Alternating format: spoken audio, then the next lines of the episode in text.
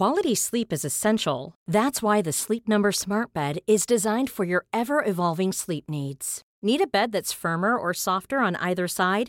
Helps you sleep at a comfortable temperature? Sleep Number Smart Beds let you individualize your comfort so you sleep better together. JD Power ranks Sleep Number number 1 in customer satisfaction with mattresses purchased in-store. And now save 40% on the Sleep Number limited edition Smart Bed for a limited time.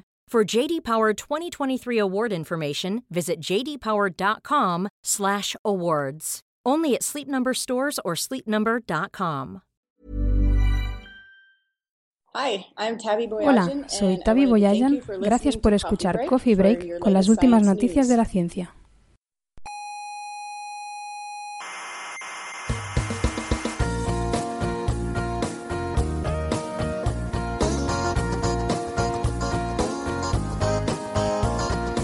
Aquí comienza Coffee Break, la tertulia semanal de la actualidad científica. Yo cuando oigo hablar de ciencia, ¿Sí? me, me excito ¿Se excita? sexualmente. Ajá. O sea que empiece esto ya porque ¿Por qué qué? tengo ganas de pasar un buen ratico. Saludos criaturas de la galaxia. Sean bienvenidas a nuestra tertulia científica semanal aquí en el Instituto de Astrofísica de Canarias. Les habla Héctor Socas y esto es Coffee Break, Señal y Ruido. Esta semana hablaremos sobre ese supuesto huracán de materia oscura que se acerca a la Tierra, que dicho así suena como muy ominoso, eh, y del descubrimiento de una supertierra en la estrella de Barnard, que es eh, una de las estrellas más cercanas a nosotros. También traemos un nuevo artículo que detalla cómo una serie de eventos solares en 1972, durante la guerra de Vietnam, pusieron en jaque a la Armada de Estados Unidos. Un agujero negro que rota casi a la velocidad de la luz.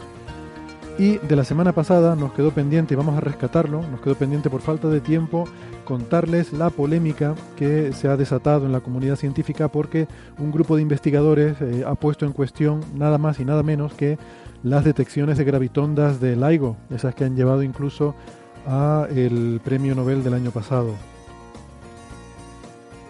Con todo eso nos vamos a poner en un minuto. Antes eh, les recuerdo lo que muchos ya saben, así que pueden pasar para adelante en su reproductor si están escuchando esto en internet, pero que nos pueden escuchar eh, en iVoox eh, o en Apple Podcast y también en TuneIn. Les recomendamos que se suscriban porque si no pasa pues lo que pasa que se pierden los episodios porque no se lo descarga y no se dan cuenta de que hay un episodio nuevo y se lo pierden y no se enteran de las cosas que pasan esa semana en el mundo de la ciencia. Así que eh, les recomendamos suscribirse que no cuesta nada. Eh, y también les recomendamos que nos sigan en Facebook y en Twitter porque ahí en redes sociales a veces compartimos noticias pues de las que a lo mejor no, no da tiempo de hablar en el programa o tenemos conversaciones interesantes con otras oyentes. Eh, y en particular en el club de fans en Facebook, pues si tienen, si tienen interés en todas las cosas de las que hablamos, también se pueden ahí apuntar y eh, pues hacer amistad a lo mejor con algunos de los otros miembros de ese club de fans. Em, en nuestra página web que es señalirruido.com, con ñ y todo, señalirruido.com, en esa web está toda la información sobre cómo encontrarnos en redes sociales, cómo encontrar el club de fans, cómo encontrar todo lo que necesiten. Además, todos los episodios eh, del programa están ahí por si quieren escuchar algún episodio que se hayan perdido o simplemente consultar qué temas se han dado. Y hablando de los temas que se han dado, eh, ahí en la página web tenemos las eh, referencias de todos los papers y los artículos que comentamos cada semana. Recuerden, señal y ruido todo junto, punto.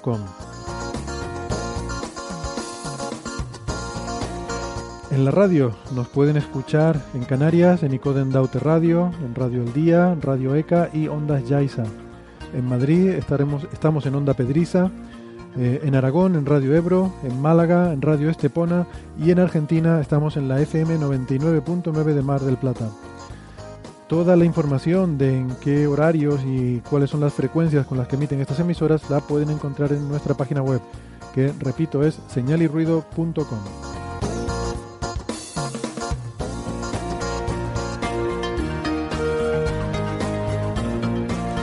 Y hoy tengo el gusto de tener tertulia virtual, cosas del siglo XXI, con eh, unos amigos que los oyentes habituales ya conocen.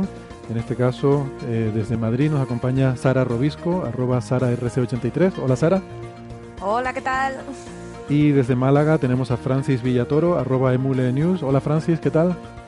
¿Qué tal? Aquí estamos muy bien. En Málaga la verdad es que está haciendo muy buen tiempo y no sé cómo estaréis por ahí por Canarias, pero o en Madrid, pero aquí estamos muy bien. Bien, bueno, aquí está típico tiempo este otoñal que lleva un poquito, luego se quita, luego queda otro poquito. Bien, bien, me gusta. Me gusta el cambio de estaciones, ¿no? Siempre lo mismo se hace aburrido. Lo que pasa es que yo diría, a mí se me hace muy largo tres meses, esto habría que cambiarlo. Yo las haría más cortas. Me parece... en lugar de cuatro estaciones pondrías 18, ¿no? Sí, sí, por ejemplo. Para, que, para complicar la vida a la gente que tiene que hacer la división de 365. Eso ya lo tenemos, esa, batalla la tenemos perdida desde el punto de vista de que el Sol y la Luna no tienen periodos que sean divisibles uno por el otro.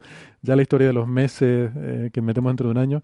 Pero bueno, la, la discusión de calendarios no la teníamos para hoy en el orden del día. Vamos con, con las cosas. A ver si podemos hacer un programa cortito, por favor, porque no me encuentro muy bien. Eh, entonces, a ver si conseguimos acabar el programa antes de que se me pase el efecto de la medicación. y a ver si no me da Tú mandas, tú cortas cuando tú consideres oportuno, tú eres el jefe.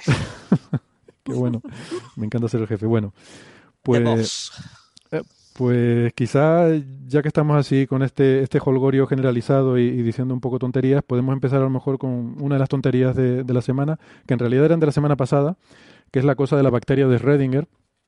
Eh, supuestamente, ¿no? Unos investigadores habían dicho que habían eh, producido un estado de entrelazamiento cuántico que involucraba un ser vivo, en este caso una bacteria, y claro, esto enseguida sale en todos los medios de comunicación porque hablar de efectos cuánticos y seres vivos, todo eso mezclado, pues ya eh, es la, el caldo perfecto, ¿no? Pero, pero bueno, si uno lee, por ejemplo, el blog de Francis, que es lo que debería hacer todo el mundo, eh, si no lo hacen mal hecho, mal hecho, hay que seguir el blog de Francis, por lo eh, menos los interesados en este tipo de temas. Por lo menos. Bueno, en algún tema habrá, porque como Francis le da todo, seguro que alguna, cosa encontrarás que te interese, ¿no? Em, pues, pues nada, que nos lo aclara bastante bien. Eh, Francis, yo creo que si nos quieres explicar esto un poco, me parece que no está justificado este titular de entrelazar una bacteria, ¿no? En principio, ciertamente es un titular que podemos calificar de sensacionalista, ¿no? lo cierto es que el artículo es un artículo interesante, o sea, no debemos de, negar lo interesante que es estudiar eh, bueno, el, funcionamiento de, ciertas proteínas que aparecen en los órganos relacionados con la fotosíntesis que tienen estas bacterias, que son bacterias fotosintéticas, que son una especie como, que actúan como pequeñas antenas.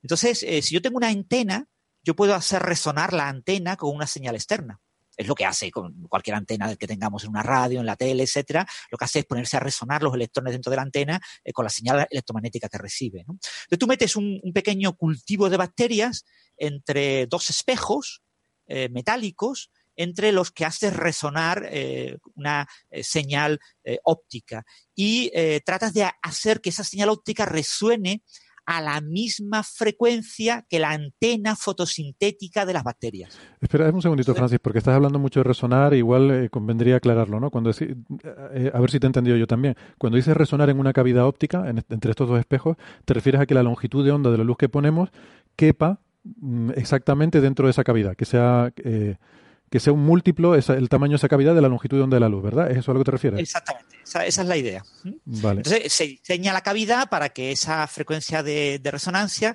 coincida con mm, frecuencias de vibración conocidas de estas proteínas, de estas que actúan como antenas.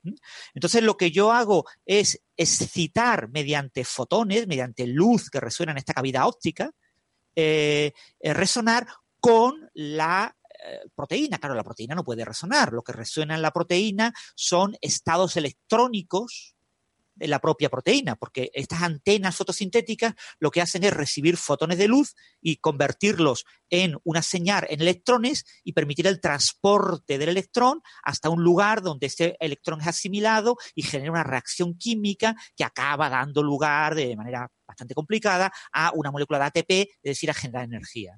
Entonces tú lo que haces es resonar el fotón con una excitación electrónica que se llama excitón el excitón en la proteína. Entonces, ese excitón ya está caracterizado por otros experimentos independientes eh, que analizan directamente esa proteína y lo que hemos hecho ha sido eh, acoplar el fotón en la cavidad óptica con el excitón de la antena fotosintética en un baño de bacterias. Entonces, esto es como si yo hubiera acoplado un fotón con, eh, si yo tuviera en mi mano, pues esa proteína, si de alguna manera yo tuviera un cristal con esa proteína en mi mano y hubiera acoplado un fotón de la frecuencia adecuada con esa antena fotosintética que yo tengo en mi mano. Es decir, ha habido un acoplamiento cuántico entre ambos, ¿no? Pero eso no significa que yo, que estoy sujetando eh, esa pequeña proteína, eh, también esté en acoplamiento cuántico. Claro. Es decir, la bacteria, que es un objeto macroscópico extremadamente complicado, donde hay una enorme cantidad de, sustancias químicas en interacción, en choques continuos. Una bacteria es, una especie de bolsa rellena de cosas, como de canicas, todas golpeándose constantemente, rápidamente unas contra otras, ¿no? Es una bacteria. Eh, la bacteria no está en acoplamiento cuántico. Hmm. o sea, lo que podríamos decir es que hay una, claro, que hay un entrelazamiento, pero de una molécula de la bacteria, a lo mejor, es lo, que, lo más que podríamos decir, ¿no? Ciertos estados de una molécula en la bacteria con los fotones de la cavidad. Exactamente. Vale, vale. ni siquiera la propia proteína entera está eh, en estado coherente. ¿eh? Solamente unos electrones que vibran eh, en esa proteína y localizados en un cierto lugar, y eso es lo que se llama el excitón. El excitón es una onda, es una cuasipartícula, no es, una, no es un electrón real, o sea, es como una onda de electrones en la molécula. Entonces, yo acoplo el excitón a fotones. Sería, quizás una analogía sería cuando estamos en un estudio de fútbol y vemos hacer la ola, esa ola que vemos sería un, eh, el equivalente al excitón, ¿no? Sería un movimiento, eh, pero no de las personas, que no es que las personas estén recorriendo el estadio alrededor, dando la vuelta alrededor, sino que esa ola, que es la, el movimiento de la gente, es la que da la vuelta, ¿no? Los excitrones son básicamente eh, productos de leche, son una interacción eh, entre un hueco y un electrón. Cuando un fotón excita un electrón en la banda de valencia, hace que salte a la banda de conducción ¿eh? y entonces se crea el electrón en la banda de conducción, entre comillas, y el hueco en la banda de valencia. Entonces la parejita electrón-hueco es lo que se llama un excitón. Sí, o sea, creo que me expresé mal. Quería decir que la cuasipartícula, cuando hablamos de cuasipartícula, es esa, esa onda. Esa ola mexicana, exactamente. que es virtual. Es decir, en, la, eh, en, la, interacción entre la luz y la materia, y en general en la materia, cuando hablo de conducción eléctrica, etcétera, nunca se habla de eh, partículas individuales, ¿no? O sea, nunca se habla de un electrón que salta, sino que la estructura de bandas, lo que llamamos la estructura de bandas del material, es un modelo efectivo del comportamiento de ondas de esas partículas. Entonces, cuando yo hablo de electrón o de hueco que cuando digo eh, un cable conduce electricidad por movimiento de electrones, lo que estoy diciendo es un cable conduce electricidad por el movimiento de una serie de ondas parecidas a la onda del partido eh, del, partido de fútbol, esa ola, mexicana, en la que cada personilla sería un electrón. Pero lo que conduce, lo que se mueve, es esa ola. Lo que pasa es que esa ola conduce a que en los extremos eh, del conductor, de un cable, por ejemplo, pues haya una entrada de electrones y una salida de electrones. ¿eh? Es como si yo cortara el, estadio, un trozo de estadio, y conforme pasara la onda, algunas personillas se fueran cayendo por un extremo y, y, entrando otras por el otro, claro. Tendría que meter personillas por el otro lado para que todo siguiera funcionando, ¿no? Sí, sí. Sí, es un concepto interesante. Yo creo que mucha gente no se da cuenta cuando estudiamos circuitos eléctricos que realmente no es que los electrones vayan de un polo al otro de la batería entero, sino que se, mueven muy despacito en realidad. En algún momento vi el número, ahora no recuerdo, pero un número despacito, no sé si de centímetros por minuto o algo así, el movimiento de, cada, de un electrón individual, eh, pero sin embargo se propaga casi a la velocidad de la luz la corriente, pero porque la corriente no es un movimiento de cargas que vaya a la velocidad de la luz, sino es esa es lo que decía Francis, ¿no? Uno se mueve por un polo de la batería, entonces el otro por el polo contrario se mueve en la otra dirección, ¿no? Es como una, una onda. La, corriente eléctrica se mueve entre 300 y 500 veces por debajo de la velocidad de la luz, ¿vale? Mm. Eh, lo más rápido que puedes moverte en una corriente eléctrica es el, en grafeno y en, en materiales bidimensionales y se mueve a 300 veces por debajo de la velocidad de la luz. O sea, no, son la velocidad de la luz ni la mitad. Sí, pero eso es la, velocidad, digamos, de, la corriente, pero que no es la de las partículas, ¿no? Es a lo que yo me claro Que no. Las, partículas, es como en el fútbol. O sea, la, ola mexicana se puede mover muy rápido por el estadio, pero las personas se levantan y se asientan a un ritmo mucho más lento. Sí, sí, a eso me refería. Y, también, eh, hablando de esto de partículas virtuales, ¿no? De, pares de electrón y hueco, eh, también es curioso, cuando estudiamos estos circuitos en bachillerato, nos dicen que la corriente va del polo positivo al negativo, que definimos la corriente positiva por motivos históricos históricos como yendo de polo positivo a negativo. y luego a lo mejor muchos estudiantes se llevan las manos a la cabeza cuando descubren que realmente los electrones se están moviendo al revés, del polo negativo al positivo. Y dicen, pero entonces esto está al revés. Y no, no está al revés, es que es igual, da lo mismo. Tú puedes, da lo mismo, exactamente. Claro, tú puedes visualizarla como una carga negativa que se mueve en un sentido o equivalentemente una carga positiva que se moviera en el, en el contrario, ¿no? Bueno, pues nada, entonces aclaramos lo de, lo de la bacteria, que es uno de esos temas que... Eh, y eso, indicar que, bueno, que hay físicos que están tratando de repetir el experimento de doble rendija utilizando eh, eh, virus. Mm. Y que todavía no lo han logrado, pero que bueno, se está trabajando en ello. Hay que enfriarlos mucho los virus y es complicado hacer el experimento porque un virus es una cosa grande. Y que una vez que se logre con virus, el siguiente paso será lograrlo con bacterias, pero obviamente nunca bacterias vivas. O sea, en un experimento doble rendija tú tienes que lanzar una, proyectar una bacteria contra una pared con unas rendijas del tamaño similar a, la bacteria y eso va a ser muy, muy difícil eh, que la bacteria sobreviva, ¿no? Claro, claro. Eso ya sí serían experimentos, digamos, de efectos cuánticos mm, más reales sobre ese, ese sistema, ¿no? Sobre ese virus en este caso. Pero sobre virus se está tratando de hacer, ¿eh? con virus sencillitos. Eh, hay virus muy complicados, ¿eh? hay virus más grandes que una bacteria. Pero virus pequeñitos se está tratando de hacer ese experimento y cuando se logre, pues probablemente se habrá hecho el, experimento doble rendija, entre comillas, con un organismo biológico. Sí.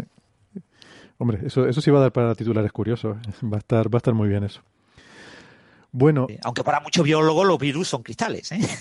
Sí, la verdad que está un poco ahí. Sí, eh, está el límite, pobre. Está ahí, es, debatible, ¿no? Si un virus es un ser vivo. Yo me acuerdo desde, desde que, no sé, cuando yo estudiaba, que de, pequeñito, que, ya nos venían con el debate ese. A veces debatíamos en clase. Recuerdo debatir en clase ahí con los compañeros si, si un virus era un ser vivo o no. Y, y nos tirábamos toda la hora, en fin. Bueno, em, como no quiero tirarme toda la hora debatiendo sobre bacterias cuánticas, em, vamos a pasar al siguiente tema, así también de noticias de estas, pues un poco que, toca dar.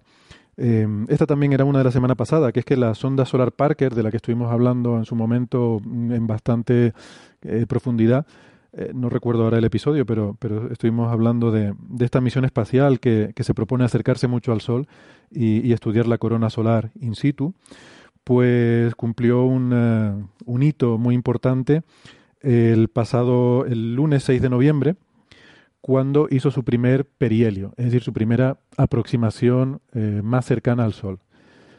Y bueno, de momento no tenemos todavía los datos científicos, porque esto va, esto va a llevar todavía un tiempo. Ahora mismo no, no se puede comunicar con la nave porque, porque está cerca del Sol y, y entonces eh, el sol es demasiado brillante también en radio eh, y no permite que, se pueda, digamos que nos deslumbra, ¿no? Eh, no tenemos comunicación todavía con, la sonda, eh, pero sí que ha estado tomando datos y que en diciembre se espera que tendremos una ventana en la que transmitirá estos primeros datos científicos que todavía no son los más interesantes porque estos perihelios eh, estos pasos cercanos con el Sol se van a ir acortando cada vez más. Eh, para ello va a tener que ir haciendo maniobras de asistencia gravitatoria con el planeta Venus para ir frenando su velocidad y que eso le permita acercarse más al Sol. Y mm, la, eh, digamos, la órbita científica final, que se alcanzará dentro de siete años, si no recuerdo mal, pues lo acercará algo así como ocho veces el radio del Sol. Ahora mismo está bastante más lejos, tengo aquí apuntados 24 millones de kilómetros, fue el paso más cercano, que el Sol tiene un radio de unos 700.000 kilómetros, entonces esto debe ser algo así como, no sé, 30 veces el radio del Sol, así a ojo, no, sé si tiene una calculadora a mano, pero bueno, que está como un factor 4 todavía, a lo mejor más lejos de lo que, de lo que se va a acercar, ¿no? Uy, ¿estoy viendo el gato? ¿Estoy viendo el gato de Sara? Sí. Sí, ahí está, para la porra. que sepan los oyentes que acaba de aparecer el gato de Sara. que, pronto. Bueno, lo que hemos visto ha sido el rabo del gato, ¿eh? No pues. sabemos si eh, se lo han cortado y le han enseñado como diciendo, mira, mira, Aquí está. Ahora sí, ahora sí vemos el gato entero. El gato entero. Eh, el gato de Sara se va a hacer más famoso que el de Redinger, ya verás. Eh, bueno, pues, pues nada, de momento lo que podemos decir es que ya ha batido el récord de velocidad de un, de un ingenio eh, humano, eh, alcanzando en este paso por el perihelio una velocidad que la tengo apuntada por aquí para no olvidarme de unos 340.000 kilómetros por hora. eh, lo cual es muy superior a los 200.000 kilómetros por hora que alcanzó la sonda Juno durante su inserción orbital. Lo que pasa es que la sonda Parker, pues ya saben, pasa muy rápido cuando se acerca mucho al Sol, pero la órbita es muy elíptica, con lo cual luego cuando sale va perdiendo velocidad y luego ya se va moviendo más, más despacio, ¿no?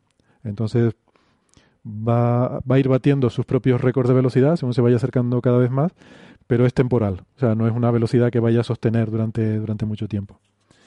Sí, para los oyentes que les guste más que en kilómetros por segundo, son 95 kilómetros por segundo. Porque puede que más tarde hablemos de la velocidad del sistema solar en la galaxia, 230 kilómetros por segundo, etcétera, para tener una idea, ¿no? no estos son 95 kilómetros por segundo. Sí, es algo así como el triple, el triple de la velocidad. ¿Perdona?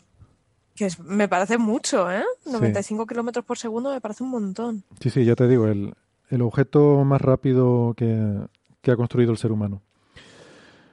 Em, bueno, pues, pues, pues nada, aquí iba a decir yo. Ah, sí, que la velocidad orbital de la Tierra creo que son 30 kilómetros por segundo, de ese orden, ¿no? O sea que estamos hablando de que coge el triple de esa velocidad.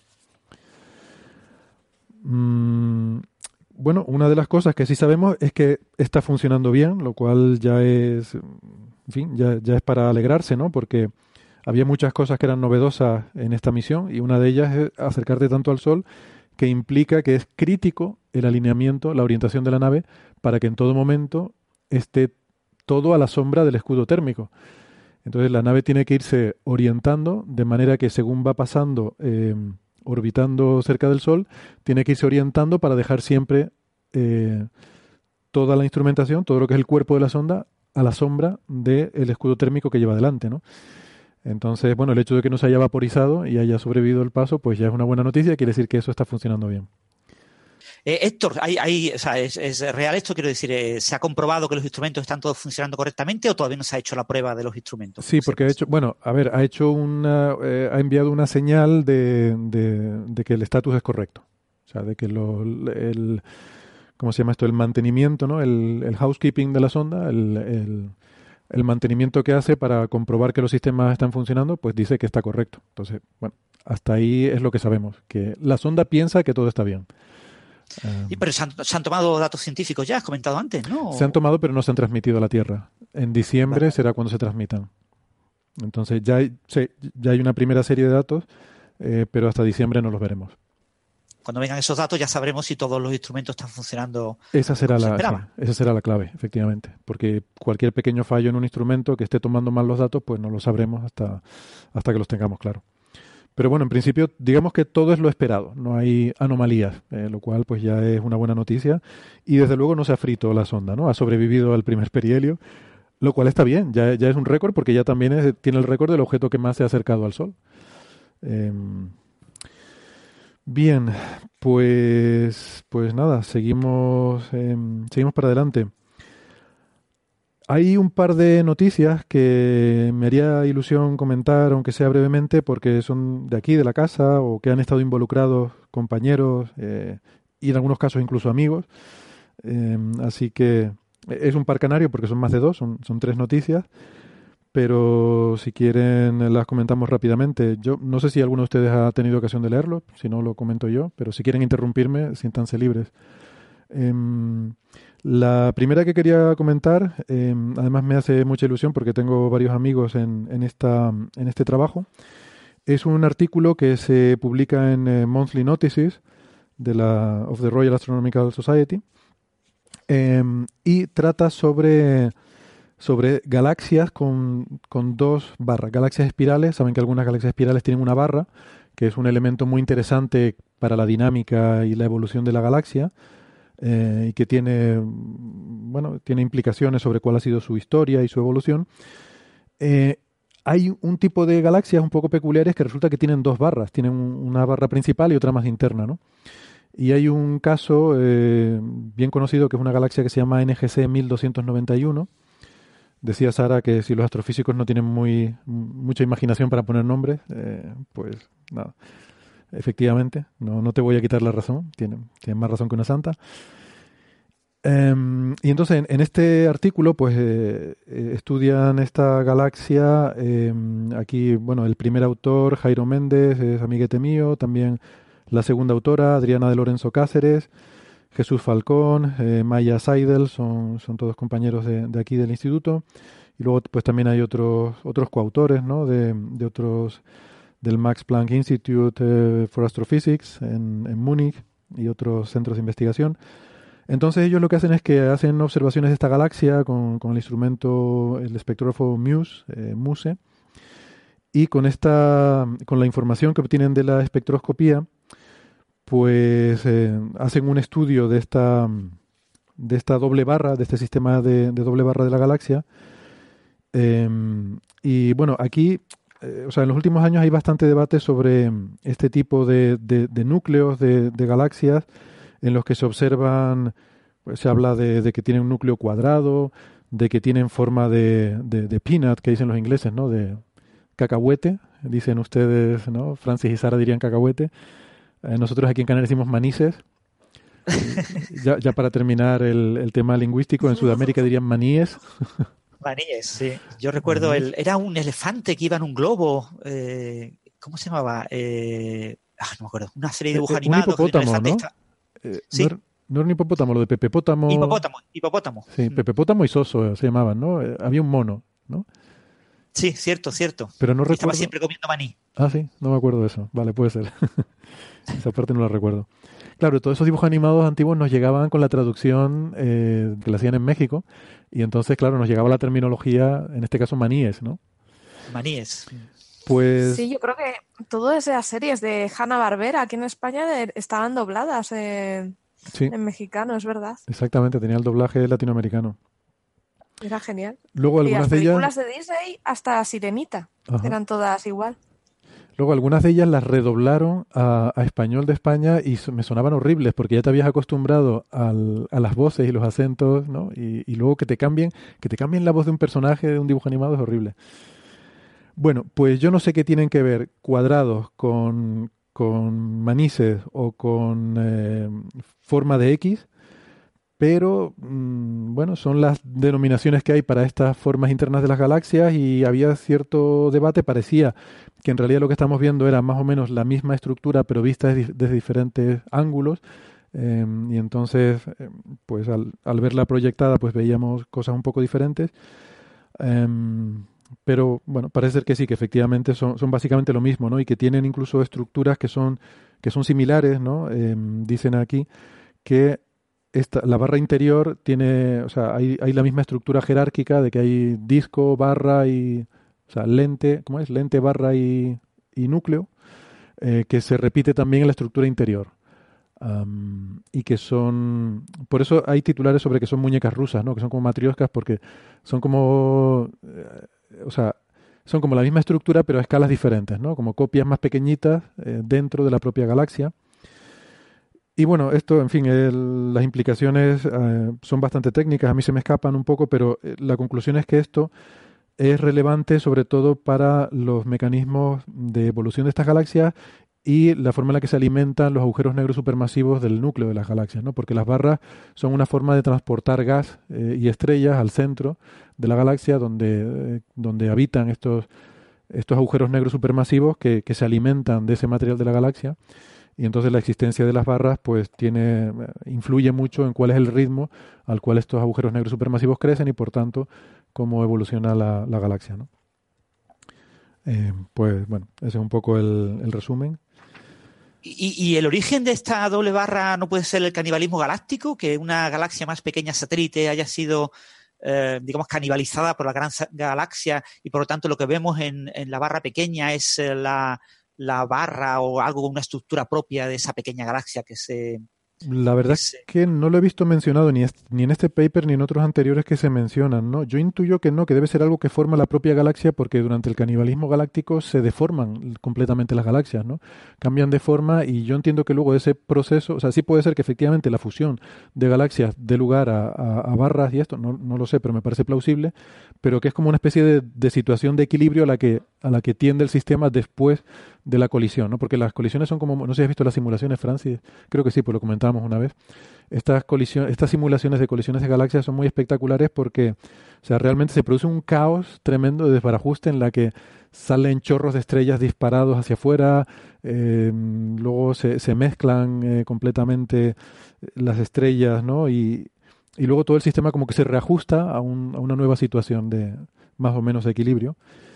Y, yo entiendo que las galaxias se perdón, que las barras se forman por la propia dinámica de la, de la galaxia, pero la verdad es que no estoy muy seguro. ¿eh? Aquí voy a intentar informarme. Interesante. Algún programa tendremos que eh, traer algún experto en, en formación, evolución galáctica y que nos hable un poco del tema de las barras, ¿no? Porque nuestra propia galaxia también es una galaxia barrada y parece un tema interesante estudiar el por qué eh, si surgen eh, en los primeros inicios de formación de la propia galaxia estas barras o si son resultado de, estos procesos de reequilibrado tras canibalismo galáctico mm. o cuál es realmente el origen de las barras, yo creo que sería muy interesante para un futuro programa. Sí, estoy de acuerdo. Además, la barra de la Vía Láctea es un descubrimiento relativamente reciente, a base de observar muchas poblaciones estelares, porque no, claro, nosotros no vemos el centro de nuestra galaxia. Tenemos esta imagen, ¿no? De cómo es la Vía Láctea, pero nunca la hemos visto. Nadie ha salido de la Vía Láctea para sacarle una foto, ¿no? Una de mis críticas al nuevo Cosmos de, presentado por Neil deGrasse Tyson era que se utilizaban eh, imágenes de la Vía Láctea en las que no aparecía la, barra. Ah, vale, vale. Habría que ver también. Imágenes de la Vía Láctea de la NASA de como el año 2000, cuando ese programa se grabó como el año 2010. Se olvidaron de 10 años de, de astrofísica por la cara y mucha gente me decía, no, eso no importa. Eso no es cosa. bueno, bueno. Bueno, hay gente pato. Pero, no, a ver, si uno quisiera ponerse generoso y, e intentar, eh, pues, pues no sé, eh, pensar bien, a lo mejor, mm, yo esto no lo sé, eh, me gustaría consultarlo, a lo mejor es que no es muy obvia la barra de la Vía Láctea. Quiero decir que a lo mejor no se vería, a lo mejor la hemos visto en datos, pero igual en una imagen no sería, no sería aparente, no lo sé, por decir algo la, NASA dejó de utilizar las, imágenes, por supuesto, artísticas, recreaciones artísticas de la Vía Láctea que no tenían barra y sustituyó todas esas imágenes en su eh, promoción de cuando tenía que poner una imagen de la Vía Láctea por lo que fuera y siempre ponía una barra claramente bien definida, ¿no? Del orden de una quinta parte del diámetro de estrellas visibles del disco, etcétera. una barra muy, muy visible, ¿no? Pero es que la propia NASA hizo ese cambio, ¿no? Y que uno de los guionistas de la serie te diga que él viene de la NASA, que era colega de Carl Sagan y, todo ese tipo de cosas, y que él tiene acceso a todas esas imágenes y que de repente no las use, pues a algunas personas como yo, ya os digo, los primeros episodios del nuevo Cosmo de Neil deGrasse Tyson tenían una cantidad de meteduras de pata increíbles. Y sin embargo, a nivel de divulgación en España, todo el mundo se cayó porque es que cómo vamos a criticar a Neil deGrasse Tyson. Ya, ya, ya. Pero que Neil deGrasse Tyson critique las estrellas en la película Titanic, sí, por supuesto, qué maravilla. O que la decisión de lo de Plutón, qué maravilla. Que él critique, sí, pero criticarle a él, eso es intocable. Además, le, además le, encanta, donde quiera, donde quiera que va. Eh, recuerdo que lo llevaron una vez al, al, programa este que me gustaba a mí mucho ver en Estados Unidos, el Daily Show, que el otro día salió en una conversión en Twitter, y es el típico programa este que es como parodia de informativo, y los informativos ahí está costumbre poner un globo terráqueo girando, ¿vale?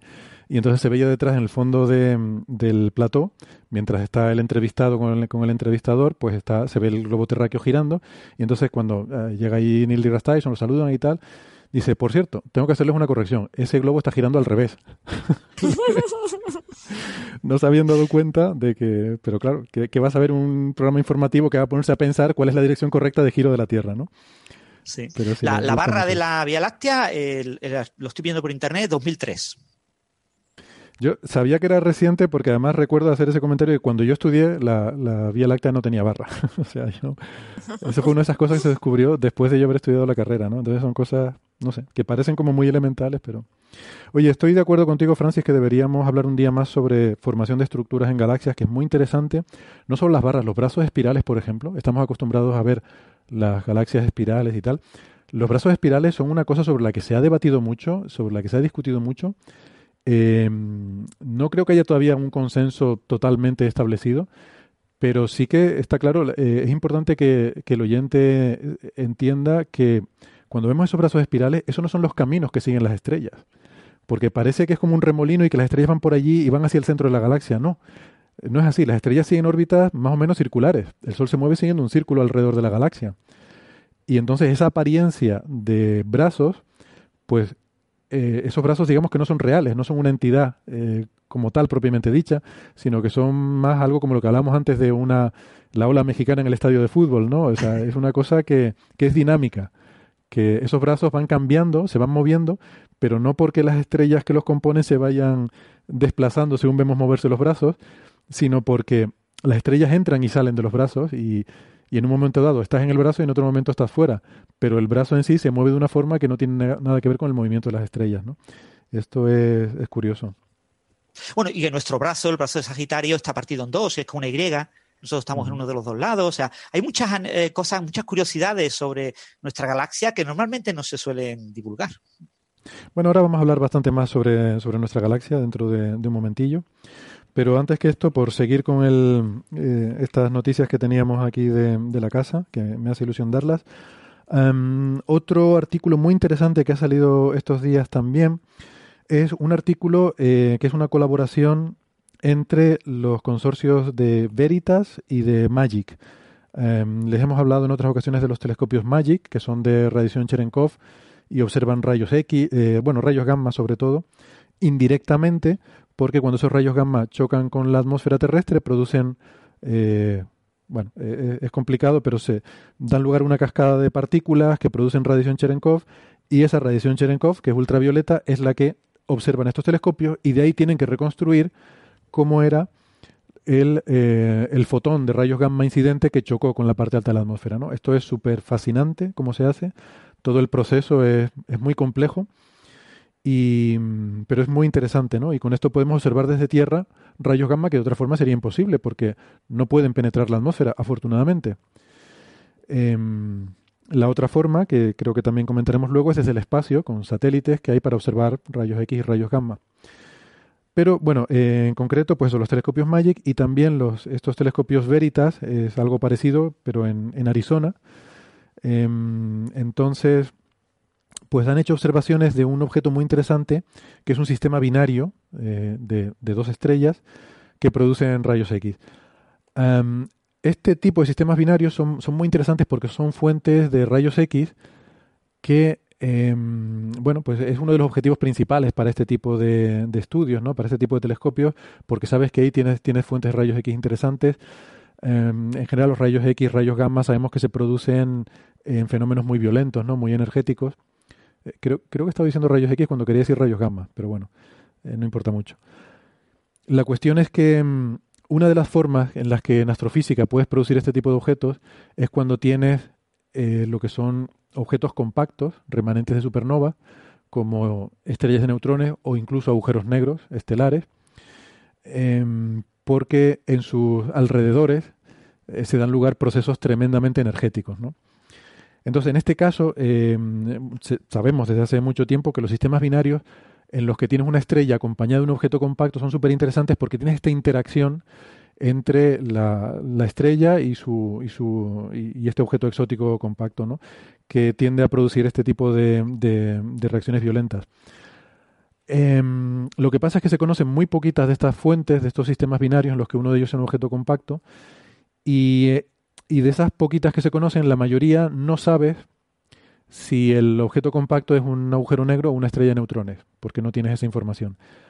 Entonces hay, hay dos en particular que sí que se sabe. Y, este paper que, del que les vamos a hablar es uno de ellos. Es el segundo de estos sistemas en el que sabemos que tenemos una estrella, mm, una estrella normal, una estrella en secuencia principal, que es una estrella masiva, es una estrella B, eh, de, secuencia principal, que es como, no sé, 10 masas solares o algo así. Y acompañando a esta estrella está un pulsar, una estrella de neutrones, un objeto muy compacto, que en su día probablemente fue también una estrella masiva. Esto seguramente era un sistema de dos estrellas masivas, un sistema binario. Una de ellas, pues, llegó al final de su vida porque era más masiva y explotó como supernova y quedó como remanente una estrella de neutrones, un pulsar. Y la estrella acompañante, que es otra estrella masiva, pues todavía vive. Eh, y, entonces, este sistema además tiene una cosa curiosa, que es que la órbita es muy elíptica, de, la órbita del, objeto compacto es muy elíptica, y hace que se acerque mucho lo que se llama el periastro, igual que antes hablábamos del perihelio, de la sonda Parker, pues esto es lo mismo, pero del pulsar, se acerca mucho a su compañera en el periastro y se aleja mucho durante el, el apo, apoastro, no sé cómo se diga.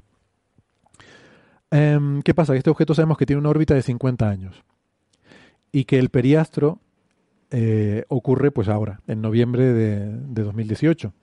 Entonces, durante llevan prácticamente un año observándolo porque eh, pues se, se, pensaba, aunque este objeto tiene una emisión más o menos continua de, de, de, radiación, de rayos gamma y rayos X, pues se pensaba que al acercarse al periastro, al acercarse las dos estrellas, pues se iban a producir muchas más de estas interacciones y por lo tanto es de esperar que haya eh, algún tipo de, fenomenología que dé lugar a, una emisión mayor. Y justamente esto es lo que ha ocurrido y lo que, lo que han podido observar. ¿no?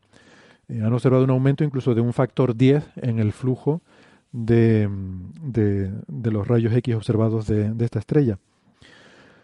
Em, pues nada, no sé si quieren comentar algo, ya les digo, interrúmpanme en cualquier momento, pero si no, eh, yo estuve hablando con una de las autoras del trabajo, que es em, Alicia López, de aquí del Instituto de, Astrofísica de Canarias. De hecho, bueno, López Oramas es como firma. Y, me lo estuvo explicando un poco en, detalle, ¿no? Porque quizás a mí del, del, paper no me quedó muy claro exactamente cuál era el escenario, también porque este es un objeto ya conocido y que ya pues ya supongo que en artículos anteriores ya se habría explicado bien eh, cómo es la forma de esto, ¿no? Pero esto es una estrella de las que llamamos de tipo BE, y el, subtipo E indica que, tiene líneas de emisión, o sea que en el espectro de la estrella, además de absorciones, hay emisiones, y eso lo que quiere decir es que alrededor de la estrella hay material más o menos denso, ¿no? Hay, hay una eh, algún tipo de bueno, pueden ser vientos, es decir, material que la estrella está expulsando en forma de vientos con, con una densidad mayor del, de lo que es habitual en, en, las estrellas, o puede ser, como es en este caso, que también tiene un pequeño disco de material alrededor de la propia estrella. entonces, el pulsar, la, estrella de neutrones, cuando cae hacia el periastro, eh, está en una órbita inclinada, y entonces cuando cae hacia el periastro atraviesa el disco, eh, cae por un lado, luego llega al periastro y luego vuelve a subir por el otro lado, y, lo atraviesa en dos ocasiones. La emisión eh, predominante que, observan aquí, em, que, además son, es radiación vamos, de, muy energética, ¿no? Estamos hablando de teraelectronvoltios, es lo que, lo que se llega a observar, el rango energético. Pues esta emisión, eh, según me contaba Alicia, es sobre todo debido a la interacción con el viento de la estrella. Esa estrella está, está produciendo un viento que emite un flujo de material continuo y es suficientemente denso como para que la estrella tenga estas líneas de emisión y además para que el pulsar al, caer, pues eh, mm, al interactuar con este material, eh, dé lugar a esta emisión de rayos gamma. Y el mecanismo físico eh, fundamental que lo produce, yo esto no, lo sabía, es un mecanismo que se llama efecto Compton inverso, que es el efecto Compton normal, el conocido, es un efecto por el cual eh, un fotón choca con un electrón y le transfiere energía. Em, esto es lo, habitual que tenemos normalmente. Pero en ciertas situaciones podemos tener lo que llaman un efecto Compton inverso, que es más o menos lo mismo, solo que la energía se la transfiere el electrón al fotón. Y esto se da en situaciones, en regímenes en los cuales los electrones tienen mucha energía. Entonces, para que esto se dé, necesitas un entorno en el cual el material tenga mucha energía eh, de tal forma que sea capaz de transferir la energía a los fotones. Y esto es lo que, eh, lo que hace que, que, se produzca esta radiación tan, tan energética. Entonces, bueno, esto me, resultó muy curioso, ¿no? Em, por ejemplo, otra, otra cosa que me, gustó mucho es que el pulsar está, está bien medido, su, su, periodo de pulsación, son 143 milisegundos, porque, bueno, hay observaciones también de radio, ¿no? Que se han hecho con el telescopio Green Bank, el Green Bank Telescope, que es un, radiotelescopio en Estados Unidos, y han podido observar cómo, eh, o sea, eh, claro, es que eh, quizás debería haber mencionado, dije que tiene esta órbita con un perihelio, con un periodo de 50 años, pero claro, pensemos que nosotros realmente este sistema binario solo vemos un punto. ¿Cómo podemos saber que, cuáles son estos parámetros orbitales? Pues la razón fundamental es por efecto Doppler, porque los púlsares si tienes la suerte de, que puedes ver el pulsar, puedes ver el pulso de radio, eh, pues tienes un reloj muy, muy preciso. Eh, en este caso, ya digo, este, este objeto pulsa con 143 milisegundos exactamente de, pulsación. Entonces, al moverse, acercándose o alejándose de nosotros, eh, por efecto Doppler, ese, esa pulsación se acelera o se retarda según se esté acercando o alejándose de nosotros. Entonces eso ya nos da bastante información. Pero además es que han medido incluso lo que se llama el spin down. Es decir, cómo el, el, el, periodo del pulso se va ralentizando simplemente por el hecho de que la rotación de estas estrellas se va ralentizando. Esto es algo que ocurre en los, en los púlsares, ¿no? Con el tiempo se van ralentizando porque van perdiendo energía eh, esto puede ser por emisión de ondas gravitacionales, que, fue, de hecho, llegó a ser un premio Nobel, ¿no? Eh, la detección de, de, spin down, de ralentizarse la rotación del pulsar por emisión de ondas gravitacionales, pero puede ser también debido a cosas más mundanas como interacción entre el campo magnético y, el medio. Bueno, pues la razón que fuera, han podido medir la variación de el spin down, de la ralentización del pulsar, eh, cómo varía por efecto Doppler según se acerca o se aleja de nosotros. esto ya me parece rizar el rizo. Pero de esta forma consiguen determinar todos estos parámetros orbitales con tanta precisión como para haberse podido predecir que, pues, que ahora, este mes, eh, iba a llegar al, periastro y por tanto pues han podido preparar todas estas observaciones eh, continuadas para intentar observar en detalle este proceso, ¿no? Que está muy bien, porque claro, ahora ya el próximo será dentro de 50 años, y como yo le decía a Alicia, la ventaja que tienes es que sabes que si dices cualquier barbaridad, nadie lo sabrá hasta dentro de 50 años cuando se vuelva a observar este, este pulsar. O por lo menos el, el paso por el periastro, ¿no? Bueno, lo mismo antes de 50 años hay instrumentos que nos permiten observar este tipo de, de eventos astrofísicos con otros ojos o de otra manera y que no sea necesario recurrir a estas eh, eh, emisiones de rayos gamma por este paso del, del pulsar a través del disco. Sí, es cierto, pero también es cierto que el acercarse tanto, o sea, el llegar hasta esta distancia tan cerca de la estrella donde el medio es tan denso, no va a volver a ocurrir. O sea, podrás ver a lo mejor su interacción con otro medio más tenue pero no con el medio este tan cercano a la estrella, ¿no? Pero bueno. Em, este sistema, por cierto, está a 5.000 años luz. No sé, a veces me gusta decir un poco las distancias de las que estamos hablando, ¿no? Para, para ponerlo un poco en, contexto. Y no sé qué más numerito. Mira, 15 veces, 15 masas solares es lo que tenía la estrella principal. Me había olvidado. Eh, lo estoy viendo aquí en el paper. Y el disco este que les decía que tiene la, la estrella Mm, varía su radio entre 0,2 y 0,5 unidades astronómicas. Ese es un poco el, tamaño del disco que tiene. Vale, y luego otra, otra noticia que a lo mejor pues aquí el protagonismo de nuestros colegas pues no es que sea el principal, pero, pero que son parte de una, de una colaboración muy grande que ha llegado a un resultado que, creo que es eh, muy importante es la detección de un nuevo candidato a exoplaneta que es muy interesante porque está en la estrella que se llama la estrella de Barnard, que, es una estrella muy interesante, es la segunda más cercana a nosotros. Bueno, esto tiene un poco de aquello porque la más cercana es Alpha Centauri, que realmente son tres, es un sistema triple, ¿no? Eh, pero bueno, después de Alpha Centauri, de este sistema triple, el siguiente es la estrella de Barnard y no está tan lejos porque Alpha Centauri está a cuatro años luz y este está a seis. Eh, Nada, aquí al ladito. Bueno, sí, aquí al ladito. O sea, para nosotros es aquí al ladito, sí, sí. entonces esto es muy interesante. Es una super tierra, tiene como tres masas solares. Y esto, bueno, pues yo creo que va a ser una noticia que va a tener... Masas terrestres, masas terrestres, perdón, perdón. solares. Sí, perdón. sí, sí, sí, porque... Es de formación profesional. Estamos hablando siempre de masas solares. no, masas terrestres, claro. Si fueran masas solares... De hecho, ni siquiera la estrella tiene masas solares. es una estrella mucho más pequeña que el Sol. Eh, y que es una enana roja muy pequeñita. Mm, es como, no sé, 100 veces más grande que Júpiter o algo así, por hacernos una idea. Y tiene una luminosidad que es menos de la milésima parte de la luminosidad del Sol. O sea, es 0,4 veces la luminosidad solar. Es una estrella muy débil, muy pequeñita.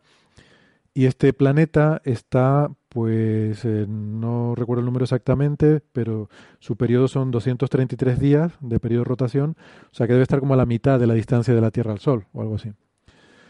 Entonces un planeta, en principio esperamos que muy frío, eh, porque recibe solamente el 2% de la luz que le llega a la Tierra del Sol, mm, de su estrella, eh, y está ahí un poco al borde de lo que sería lo que llamamos la línea de hielo, es decir, es la, el límite más allá del cual esperamos que el agua se condense para formar hielo y más hacia adentro pues, pues no haría suficiente calor de, la estrella como para que se, se vaporice, ¿no?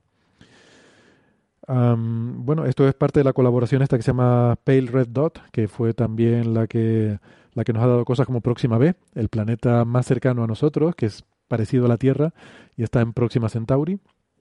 Em, pues ahora, en fin, el siguiente, no sé, la siguiente estrella candidata, pues resulta que también tiene un planeta rocoso. Em, esto es una colaboración de instrumentos como Cármenes, que es un, instrumento muy especial que está diseñado específicamente para buscar planetas en enanas rojas, tiene una estabilidad espectroscópica tremenda y permite detectar eh, lo que se llama por el método de las velocidades radiales, es decir, la variación de la posición de la estrella porque el planeta tira de la estrella, ¿no? Y eso da lugar a un cierto desplazamiento de la estrella según la órbita. Y entonces podemos ver por efecto Doppler de las líneas que la estrella, digamos que se acerca y se aleja de nosotros, pero vamos, una ridiculez. En este caso es un metro por segundo. Estamos observando a, a seis años luz de distancia una velocidad que es la de una persona caminando. O sea, que la estrella se mueve acercándose y, alejándose de nosotros cada 233 días a esa velocidad tan ridícula de un metro por segundo. O sea, me parece increíble eh, los niveles de precisión a los que se llega, ¿no? Aunque no sé, Francis, tú me comentabas que la curva te parecía muy ruidosa, ¿no? Que era difícil ahí realmente de, Sí, en el artículo te aparece una curva con, claro, eh, eh, puntos de la curva con una banda de error importante obtenidos durante los diferentes avistamientos que han sido durante mucho tiempo, ¿no? Y colocados en el propio periodo, ¿no? Entonces, si tú ves los puntos, están en diferentes colores según el instrumento, eh, tienen grandes barras de error todos ellos, lo que ves es que, bueno, pues, parece casi una cosa completamente plana y ligero, pero, y sin embargo, te ponen una curva negra en medio, precioso, un seno precioso. Y ya ves el seno y dices, ah, bueno, si veo el seno, pues sí es verdad que por aquí está un poco, un poco para arriba, por aquí está un poco para abajo. Mira, pues el seno te ayuda a reconocer que ahí hay una cierta oscilación. Pero si te quitan la curva negra del seno, la verdad, no se ve nada. Hombre, si fuera obvio ya se habría visto. Quiero decir que la razón de que sea un Nature y que se publique ahora y no hace 10 años es porque es difícil, ¿no? Todo lo fácil ya está hecho. Yo he llegado a esa conclusión en ciencia. Mira que he estado buscando cosas fáciles que hacer y me he dado cuenta que está todo hecho ya. Sí, pero de todas formas una curva que yo creo que esto tienen que, verlo de forma independiente, ¿no? Este tipo de planetas así, eh, si en 3, 4 años no se eh, ratifica de forma independiente este tipo de medidas, lo mismo cae, ¿eh? que ya lo hemos visto muchas veces, ¿eh? con planetas incluso en, en Alpha Centauri. Ha ocurrido, sí. Eh, eh, siempre hay que plantear que esto es un candidato a planeta. Por muy bonito que nos parezca que se publique en Nature, es un candidato a planeta y hasta que no haya una confirmación independiente clara, eh, no debemos hablar de planeta. Sí, sí, ellos lo dicen así, que es, es, un candidato a planeta.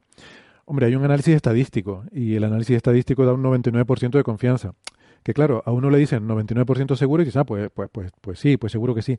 Pero claro, hay que tener en cuenta que conocemos 4.000 exoplanetas. Eso quiere decir que si de esos 4.000 estuviéramos seguros al 99%, pues de esos 4.000, pues fíjate tú, un 1% de 4.000 son 40, habría 40 que no son. Así eso en física de partículas son menos de 3 sigmas. Son más de 2 sigmas y media, pero son menos de 3 sigmas. Con lo que en física de partículas eso se consideraría eh, un posible espurio.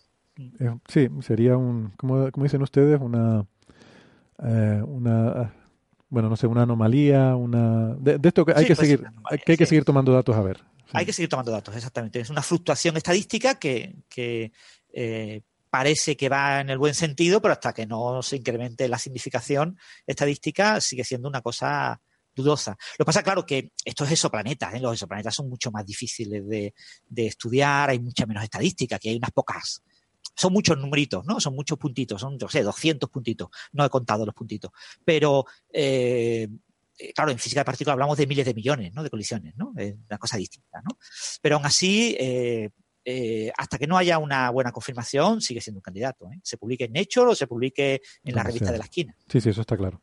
de todas formas, ahora me surge una duda. No estoy seguro si ese 99% de confianza es el global de, de todo el análisis que hacen o solamente es el del seno que tú mencionas, porque sí es cierto que no solo tiene la velocidad radial, sino creo, creo, no estoy seguro ahora, eh, pero me suena, además me lo comentabas tú también, Sara, que tienen también tránsitos, ¿no? Que eso ya sería una suerte hecho tremenda. método de tránsito y velocidad de radial. Las dos cosas, ¿no? Entonces, mm. que coincida, que las dos cosas te dé que tienes un planeta, parece, parece más difícil. Entonces, pero no estoy seguro si el 99% mm. es juntando las dos evidencias que podría ser. Porque sí que es verdad que ellos son cautos, ¿no? También dicen que es un ah. candidato. Yo mencioné Cármenes, pero no quiero ser injusto. Eh, o sea, aquí Carmen es un instrumento relativamente reciente y es bueno, es una pasada y, ha sido fundamental para conseguir esto. Pero también hay otros instrumentos que se han usado. De ¿Han usado el método eh, instrumento HARPS también? Es que ese lo quería mencionar porque ese lo usamos nosotros también en las observaciones para la estrella de Tabi. que algún día sacaremos el paper. Pero tenemos datos ahí también de HARPS Norte. Hay dos HARPS, eh, HARPS Norte y HARPS Sur. El HARPS Norte está aquí en, este La Palma, en el Telescopio Nacional Galileo italiano. Están usados, estos han usado de Chile. Que, mm, que iba... No, pero el norte también, ¿eh? Creo. A ver. Eh, Yo por lo que tengo aquí, eh, habían usado HARPS, el HARPS que tiene eh, el Observatorio Europeo Austral en Chile. Pero... Mm, no, y HARPS Norte también, el Telescopio Nacional de Galileo. Estoy viendo aquí, tienen... Ah, bien. Sí, tienen HARPS en ESO, que es el de Chile, y luego el HARPS N, que es el HARPS Norte del Telescopio Nacional Galileo, que es el que está aquí en La Palma. Sí, los dos. Aparecen los dos. Cármenes, eh, el instrumento High Res del Keck, un telescopio de 10 metros en Hawái. Eh, PES, en, bueno. Sí, han usado un montón de... montón. Aquí hay metidos 20 años de datos y 700 observaciones. O sea, esto es una colaboración muy grande y mm, bueno, prácticamente toda la gente que se dedica a buscar este tipo de exoplanetas están metidos en esta colaboración. Está, por ejemplo, Guillem Anglada Escudé, que fue el autor principal del descubrimiento de Próxima B, eh, participa también aquí. En fin, toda la gente, de, por supuesto, del grupo de Cármenes, eh, nuestros compañeros de, de Calar Alto, em, en fin, que que muy bien. Pero bueno, en fin, que es una super tierra y que probablemente no va a salvar a la humanidad. Está lejos, Y, pero cuando está, llegar lejos, es oscuro y hace frío. Se eh, supone que unos 170 grados bajo cero allí. Vamos, que una persona del norte de Guadalajara, zona de Soria, se pondría abrigo. Se pondría abrigo. sí. A ver, es 170 grados bajo cero es si no hubiera atmósfera que no sabemos si hay atmósfera o no. Ah, claro. Eh, que esa es otra. Lo mismo hay un efecto invernadero bestial y como el de Venus y resulta que se puede estar ahí en mangas de camisa, vaya usted a saber. Pero sí. A ver, siempre que lo tenga claro todo el mundo, cuando hablamos de estos exoplanetas y de que están cerca y no sé qué, jamás lo hacemos pensando en ir. O sea, eso está totalmente fuera de la imaginación, incluso de, no sé, de, cualquier físico que trabaje de guionista para Hollywood. Eso no se le ocurre a nadie. Eh, nos interesa porque porque está cerca y podemos a lo mejor ver más cosas, nos aporta información estadística. Estamos viendo que prácticamente todas las estrellas, incluso las enanas rojas, todas las estrellas donde miramos y podemos ver tienen planetas. Eso es información interesante. Eh, hace 20 años eso no se sabía. Una de las incógnitas en la ecuación de Drake era el número de planetas por estrella. Ahora estamos empezando a, rellenar ya, a atornillar ese término. O sea, la, ecuación de Drake, vamos poco a poco ajustando los términos, ¿no? esta estrella, em, como decía, es una enana roja y a mí hay una cosa que me llamó la atención. Al leer la nota de prensa sobre esto, decían que es una enana roja muy tranquila. Lo cual es sorprendente porque lo hemos comentado aquí muchas veces. Suelen ser estrellas muy violentas y es uno de los problemas para el desarrollo de vida. Si esta estrella es, tranquila, eso sería muy interesante. Eh, yo me imagino que tranquila se refiere en el sentido de que no hemos visto que tenga actividad violenta, pero aún así seguramente será más activa que el Sol, porque uno espera que estas estrellas sean más activas que las estrellas tipo solar. Pero claro, al estar lejos es posible que esa actividad no la veamos. O sea, cuando una estrella decimos que tiene actividad, es que tiene que ser una bestialidad para que nosotros podamos verla. Porque una actividad como el Sol, si el Sol lo pone como si fuera eh, la estrella de Barnard, no veríamos su actividad de ninguna manera, eh, desde, tal distancia, ¿no? Entonces, bueno, eso una cosa me sorprendió. Eh, también es cierto que es una estrella muy vieja, se piensa que puede tener el doble edad que el Sol. O sea, Sería una estrella, digamos, de las primeras poblaciones de la galaxia, con del orden de 10.000 millones de años. Y es cierto que las estrellas con el tiempo se van calmando, ¿no? Igual que las personas, eh, cada vez se vuelven menos activas. Em, entonces, pues, bueno, a lo mejor por ahí van un poco las cosas. Pero eso sería una buena señal con respecto, por ejemplo, a Próxima B, que sabemos que Próxima Centauri es una estrella muy activa. Hemos visto estas mega fulguraciones que, que, que espantan, ¿no?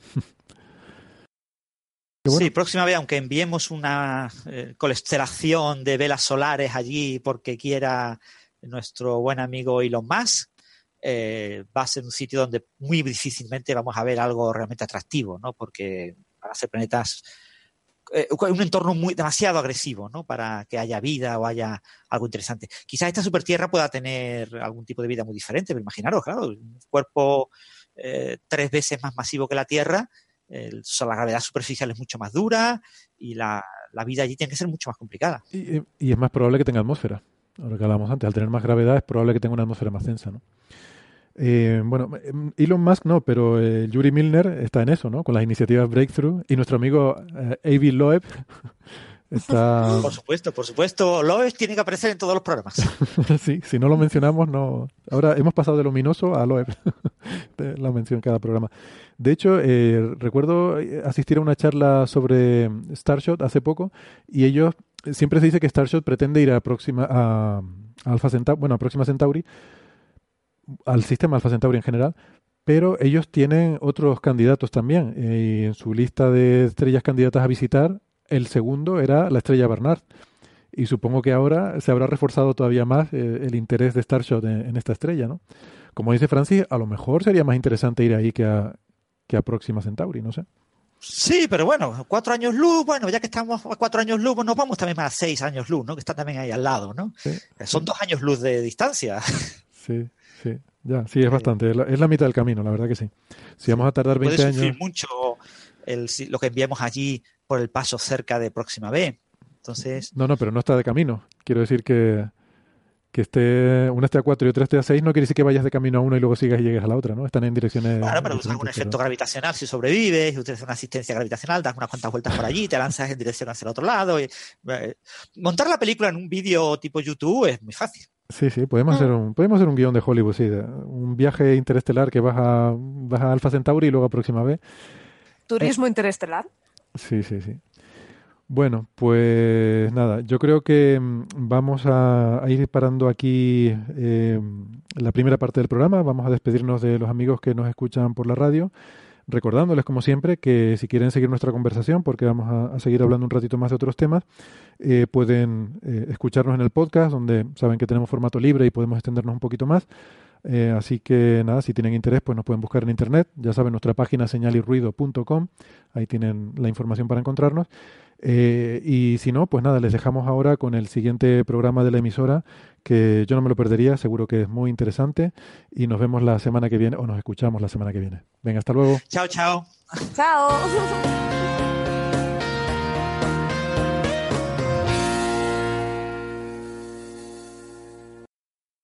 Bien, gracias por, por seguir acompañándonos. Em, eh, estábamos hablando de la estrella de Barnard, creo que bueno, habíamos habíamos hablado de este, sobre todo enfatizar, ¿no? como bien hacía Francis, que de, momento es un candidato, eh, a pesar de que haya habido mucha gente involucrada en esta colaboración, pero en ciencia la reproducibilidad es, importante y, sería bueno que hubiera otro tipo de medidas que pudieran ayudar a aumentar la certidumbre estadística, porque un 99% tampoco es que sea una cosa que nos lo aclare todo, ¿no? Em, yo no sé si tenía algo, más, había algo más que quería comentar sobre esta, este sistema y esta estrella. Ah, sí, claro, em, que es una estrella que es, es famosa y tiene nombre propio, eh, es muy raro, hay muy pocas estrellas que tengan nombre propio. Esta se hizo famosa porque es la estrella que tenía el movimiento propio, lo que llamamos movimiento propio, que a mí no me gusta mucho el nombre, creo que movimiento aparente sería mejor denominación es la estrella que tiene el movimiento aparente más rápido de, las que podemos ver en el cielo. Porque no es la estrella que más rápido se mueve respecto a nosotros, hay otras que se mueven más, pero como esta está muy cerca, su movimiento en el cielo, el movimiento angular, digamos, e, es, muy rápido. esta estrella se mueve a 10 segundos de arco por año. Y eso es, bastante, ¿no? Entonces, esto, bueno, despertó em, mucha curiosidad y mucho interés por ver, bueno, por qué esta estrella tenía este movimiento peculiar tan grande y tal. Y de nuevo nos meten estos jaleos de clasificar cosas y definir qué es lo que es cada cosa, porque para los griegos estrellas eran las que estaban fijas en el cielo y planetas era lo que se movía. Entonces, al final es simplemente una cuestión de precisión. Si tú ajustas lo suficiente, ves moverse también las estrellas, ¿no? Para nosotros, estrellas como la estrella Barnard sería un planeta, porque se mueve. De hecho, ya prácticamente todas las estrellas las vemos moverse, ¿no? Gaia se dedica justamente a eso, a medir cómo se mueven las estrellas y, prácticamente todas podemos medirle un movimiento propio. Y bueno, esto es muy interesante, sobre todo para cosas como el siguiente tema que vamos a tratar. ¿Quieren eh, comentar algo más sobre la estrella de Barnard y su planeta? ¿No? Vale. Bueno, pues si quieren vamos a, pasar a un tema que, ha hecho mucho ruido eh, estos últimos días, porque habrán visto en los medios de comunicación que se avecina un huracán de materia oscura. Se nos echa encima, ¿no? Eh, Francis y Sara se ríen. Yo, ya... y luego quedarán una pequeña borrasca, tranquilo. un paraguas y poco más. Además, si es materia oscura, no hay absolutamente nada que temer, porque la materia oscura es fantasmagórica y nos atraviesa como si no existiera, con lo cual, ¿qué problema hay, no? Exactamente, la materia oscura es transparente en lugar de oscura y además nosotros somos transparentes para ella, o sea que nos atraviesa sin ningún problema. Con lo cual no habría absolutamente ningún problema, no, no sé, pero claro, te dicen se aproxima a la Tierra un huracán y da un poco de miedo, ¿no? Hombre, hay que decir en desagravio de los periodistas, eh, incluso de Nieves, que en el propio paper científico utilizan la palabra huracán. ¿eh?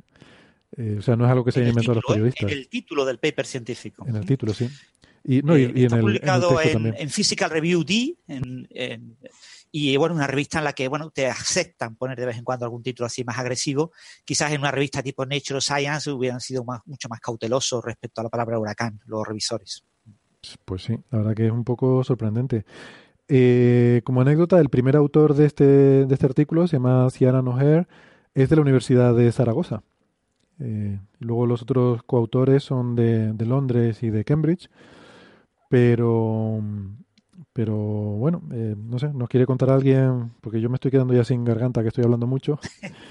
Nos quiere contar alguien que... Ustedes han leído el paper, ¿verdad? Porque ha sido la comidilla de la semana, ¿no?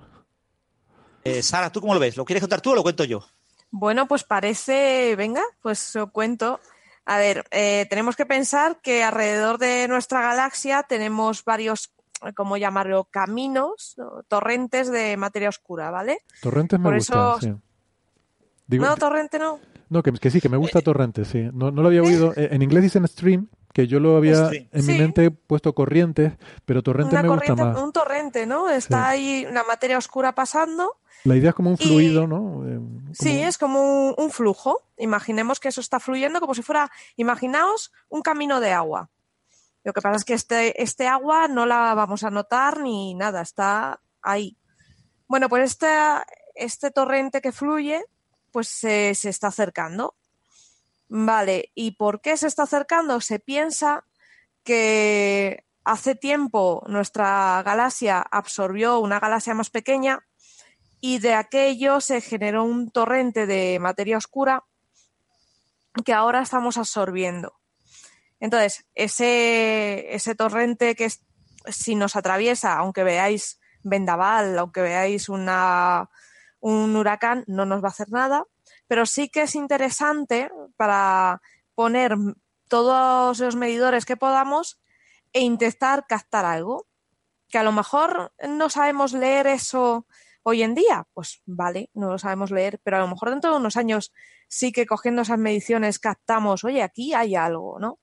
Y eso estaría muy bien, sobre todo o muy mal. Si eres alguien que sigue las teorías MON, mal. Si, si en cambio no, pues guay. Sí, aquí cada uno... Y lo, y lo contrario, si, si no detectamos nada, pues la gente de MON se va a alegrar mucho, pero también os digo, es materia oscura, es muy difícil notar. Es que al final eh, va a ser difícil que la veas, eh, haya huracán o no haya huracán. Es muy difícil detectar la materia oscura y, tampoco esto te va. Pero sí, el paper realmente, el paper científico va por ahí, va por decir qué consecuencias tendría esto, cómo nos facilitaría la vida o no a la hora de, intentar detectar la materia oscura en los detectores directos. ¿no? Eso es. De todas formas. Y lo que anima es a, eso, a poner todos los sensores en, en marcha a generar ideas y ver qué hacemos. Eh, de todas formas, hay una cosa que sí quería yo mm, eh, puntualizar, porque hay, bueno, hay, hay varias partes de la noticia que están mal dadas, eh, creo, en los medios de comunicación, o en muchos de los artículos por lo menos que yo he leído. Y una de ellas es lo, lo de que viene, que viene el torrente de materia oscura y tal. En realidad, el torrente de materia oscura no, no es que venga, es que estamos en él. O sea, las cosas en la galaxia evolucionan en escalas de decenas de millones de años a miles de millones de años. ¿no? en escalas humanas no hay nada que cambie en la galaxia, ¿no? Em, lo que pasa es que confunden, creo, cuando se habla de la velocidad de la materia oscura, eh, que porque efectivamente este torrente que dice Sara es parte de una galaxia enana que, que la Vía Láctea absorbió.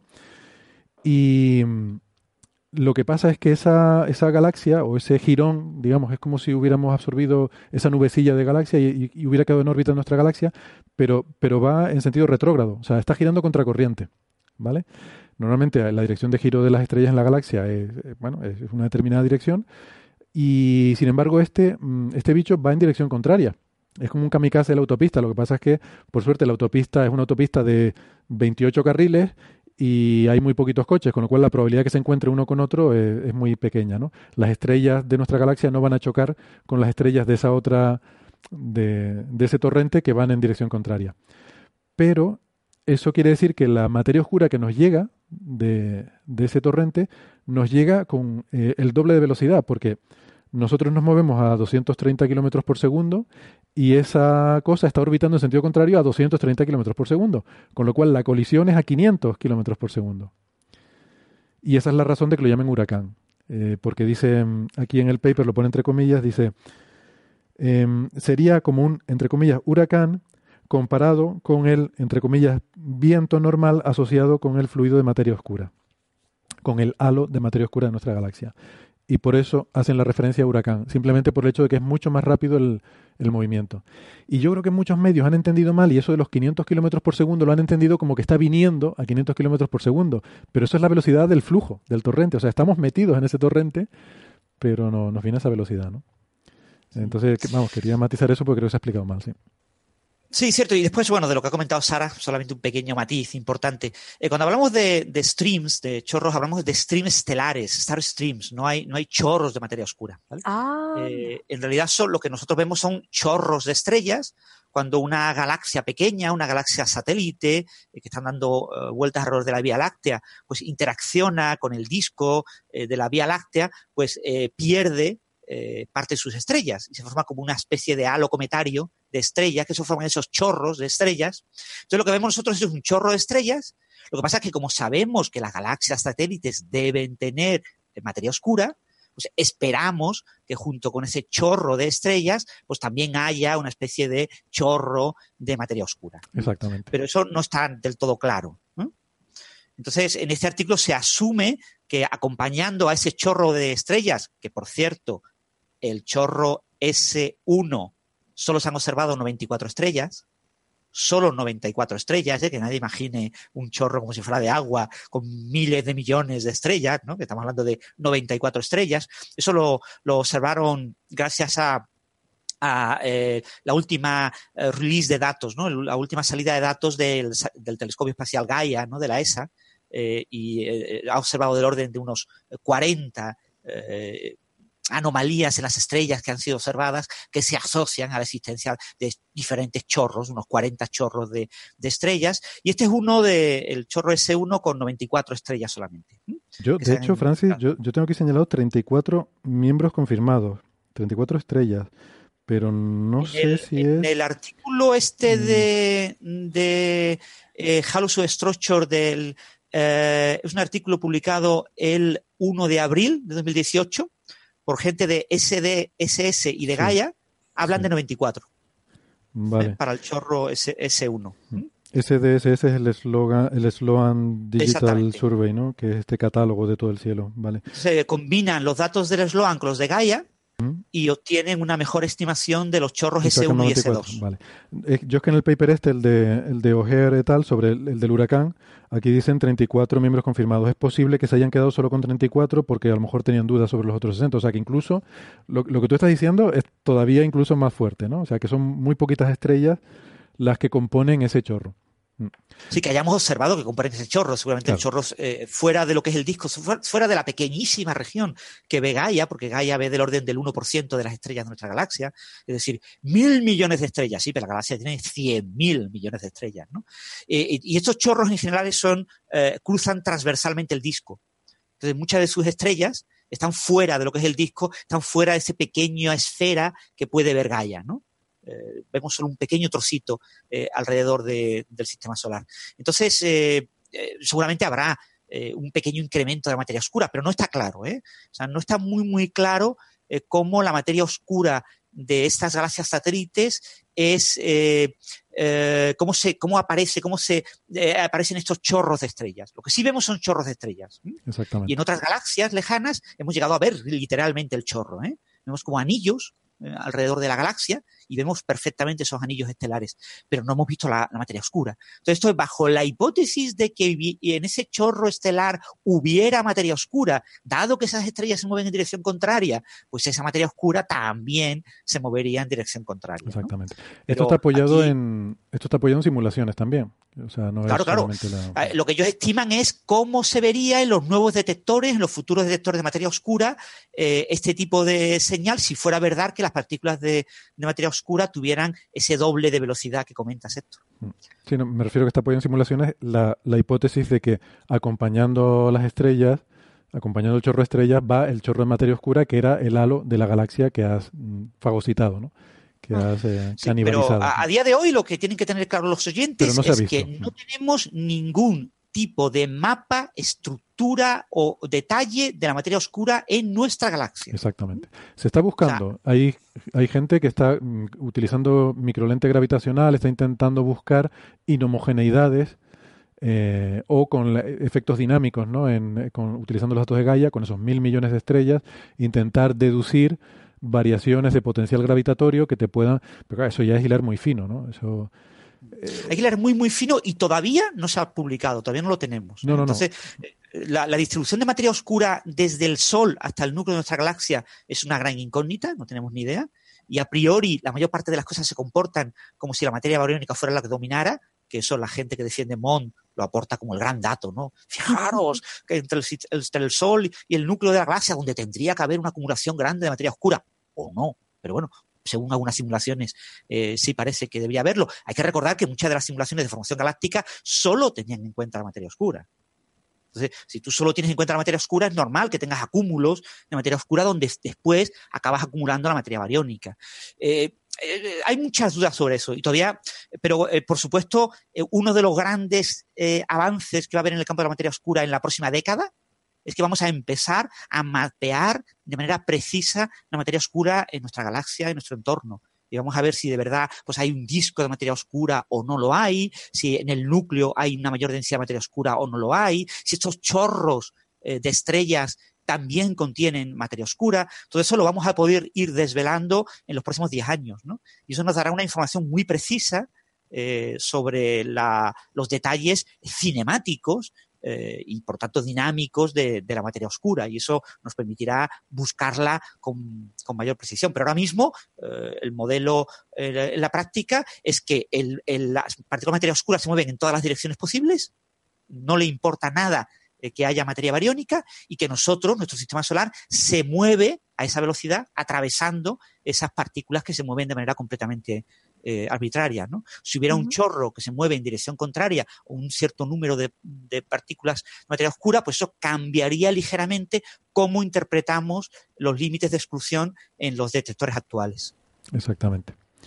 Que mm, chorros como este, torrentes que decía Sara, que me gustó esa, esa denominación, eh, serán sin duda objetivos, los primeros objetivos para, para intentar buscar eh, esos mapas de influencia gravitatoria de materia oscura en, en sus entornos, para intentar buscar las inhomogeneidades que, que nos revelen cómo es esa distribución. ¿no?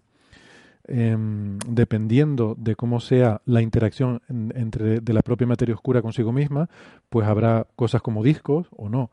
O sea, un disco si tuviera interacción, si las partículas se pegaran de alguna forma, un, aunque sea muy poquito, unas con otras, eh, podrían dar lugar a discos, por ejemplo, ¿no? Podrían dar lugar a efectos de viscosidad, ya todo eso cambiaría mucho cómo, cómo sería ese, ese perfil de, materia oscura. Entonces, todo eso y nos físicos, son básicamente físicos de partículas, pues han eso, estimado eh, cómo los detectores de materia oscura, por detección directa, eh, por colisión de una partícula de materia oscura con un núcleo, ¿no? Eh, una dispersión básicamente elástica, ¿no? Es un golpe entre dos bolas de billar, ¿no?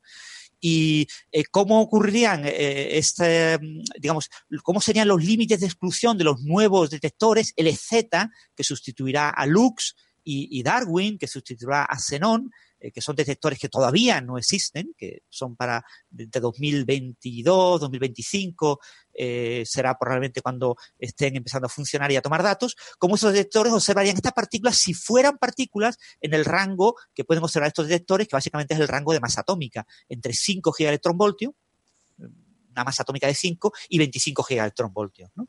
Esta región es una región que, bueno, lo mismo están ahí las partículas y están esperando que la detectemos o lo mismo no, lo mismo no, detectamos y tenemos que descartarlos.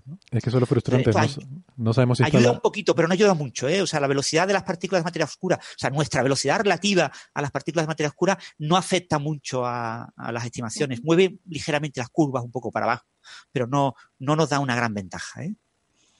Lo que se dice en el paper, porque efectivamente no, porque no estoy seguro si lo hemos terminado de explicar, el paper de lo que trata es no de que vayamos a morir todos arrasados por un huracán eh, de materia oscura, sino de que, mm, bueno, sería más fácil con estos detectores que ha mencionado Francis, detectar las partículas de materia oscura o no. Y entonces pues hacen una serie de cálculos. Quizás la conclusión más interesante para mí es que con detectores direccionales te facilitaría mucho las cosas. O sea, detectores como el Xenon 1T, por ejemplo, actual, no son direccionales. Quiere decir que detecta una partícula independientemente de dónde venga. ¿Vale? Le da, le da igual de dónde venga, mm, la detecta o no la detecta. Eh, mientras que un detector direccional tendrá mucha más capacidad de detectar partículas en una dirección que en otra y eso puede ser un buen discriminante también para, para separar eh, ruido de... O sea, podrías ver, por ejemplo, eh, que en, una, en la, en, la, dirección de este chorro S1, de este torrente S1, pues a lo mejor en esa dirección tienes más detección que en direcciones perpendiculares. Y eso te, te daría, te daría información y te daría confianza de que lo que estás detectando es real. Eh, pero bueno, mm, Sí, ahora mismo los detectores direccionales de materia oscura mm, más direccionales son los que se dirigen a la detección de la acción la acción es una partícula de muy baja masa, pero que no está en equilibrio térmico y por lo tanto es compatible con materia oscura fría ¿no? a nivel cosmológico. Y eh, la acción eh, se detecta fundamentalmente por su interacción con la luz. Entonces yo lo que hago es eh, dirigir un telescopio, un telescopio normal y corriente, y ahí entro fotones y se supone que también entraría alguna acción o puede haber alguna acción. Esos fotones pueden interaccionar con alguna acción o podrían entrar también fotones que o sea, perdón, acciones a través del telescopio que interactúen con fotones. Y entonces, esos sí son eh, detectores direccionales. Entonces, yo, eh, lo habitual para detectar acciones es apuntar al Sol, asumiendo que en el núcleo del Sol hay un acúmulo de materia oscura eh, de acciones, ¿no? Si ahora tenemos una nueva dirección de la que proviene este chorro S1, pues seguramente podemos apuntar ahí a ver si vemos algo o no vemos nada, ¿no? Porque apuntar arbitrariamente un telescopio, los telescopios ven una pequeña, muy pequeña región del, cielo, eh, apuntar un telescopio a, un punto cualquiera, pues prefiero apuntar a un sitio donde podría parecer que pueden venir eh, ese chorro de, partículas de materia oscura. Y en eso puede ayudar un poquito a la detección de acciones, ¿eh? detectores como ADMX o MADMAS, etcétera, son o CAST, son básicamente telescopio. Exactamente. Pues eh, otra, no sé, por mencionar la curiosidad, estaba mirando aquí en la figura 2 del paper de estos autores, ponen un mapa, eh, quizás una de las cosas que me parece más interesante, ¿no? Un mapa de nuestra posición en la galaxia, dos proyecciones diferentes, una en el plano de la galaxia y otra perpendicular, y muestran eh, las posiciones de las estrellas del chorro y la del Sol. Y por cierto, es curioso que mm, realmente está muy de refilón. Lo que nos pilla es muy de refilón, no, no, nos da de lleno. Pero aquí puedes ver, por ejemplo, las escalas de espaciales y este, este chorro, pues básicamente esta nube en la que estamos pasando cerca, pues tiene unos 8 kiloparsecs, que pone aquí unos 24.000 años luz de un lado a otro. Con lo cual, si tenemos en cuenta la velocidad esta de 500 kilómetros por segundo relativa entre nosotros y este material, podemos hacer una cuentita de cuánto es el tiempo de tránsito que nos lleva a atravesarlo. Por tener una idea de decir, bueno, esto es algo que empezó a pasar en, hace 100 años o no sé, o llevamos mucho tiempo y tal. Y es una cuentita muy sencilla de hacer eh, y pues sale que básicamente llevamos 7 millones de años atravesando este torrente y nos queda, estamos a mitad de camino y nos quedarán pues otros 7 millones, eh, otros 7 millones de años más, básicamente. Esa es un poco la idea. O sea, de que eso de que el huracán viene hacia la Tierra, bueno, digamos que llevamos 7 millones de años en este huracán. Metidos aquí, inmersos. Bueno, no sé, está, está interesante. Sí, estaba viendo eh, por el tema de que la Vía Láctea estaban investigando y buscando rastros de materia oscura, que en 2009 eh, el telescopio Fermi detectó los primeros rastros de materia oscura en, un, en forma de un exceso de radiación gamma en el, en el centro de la, vía, ah, de la Vía Láctea.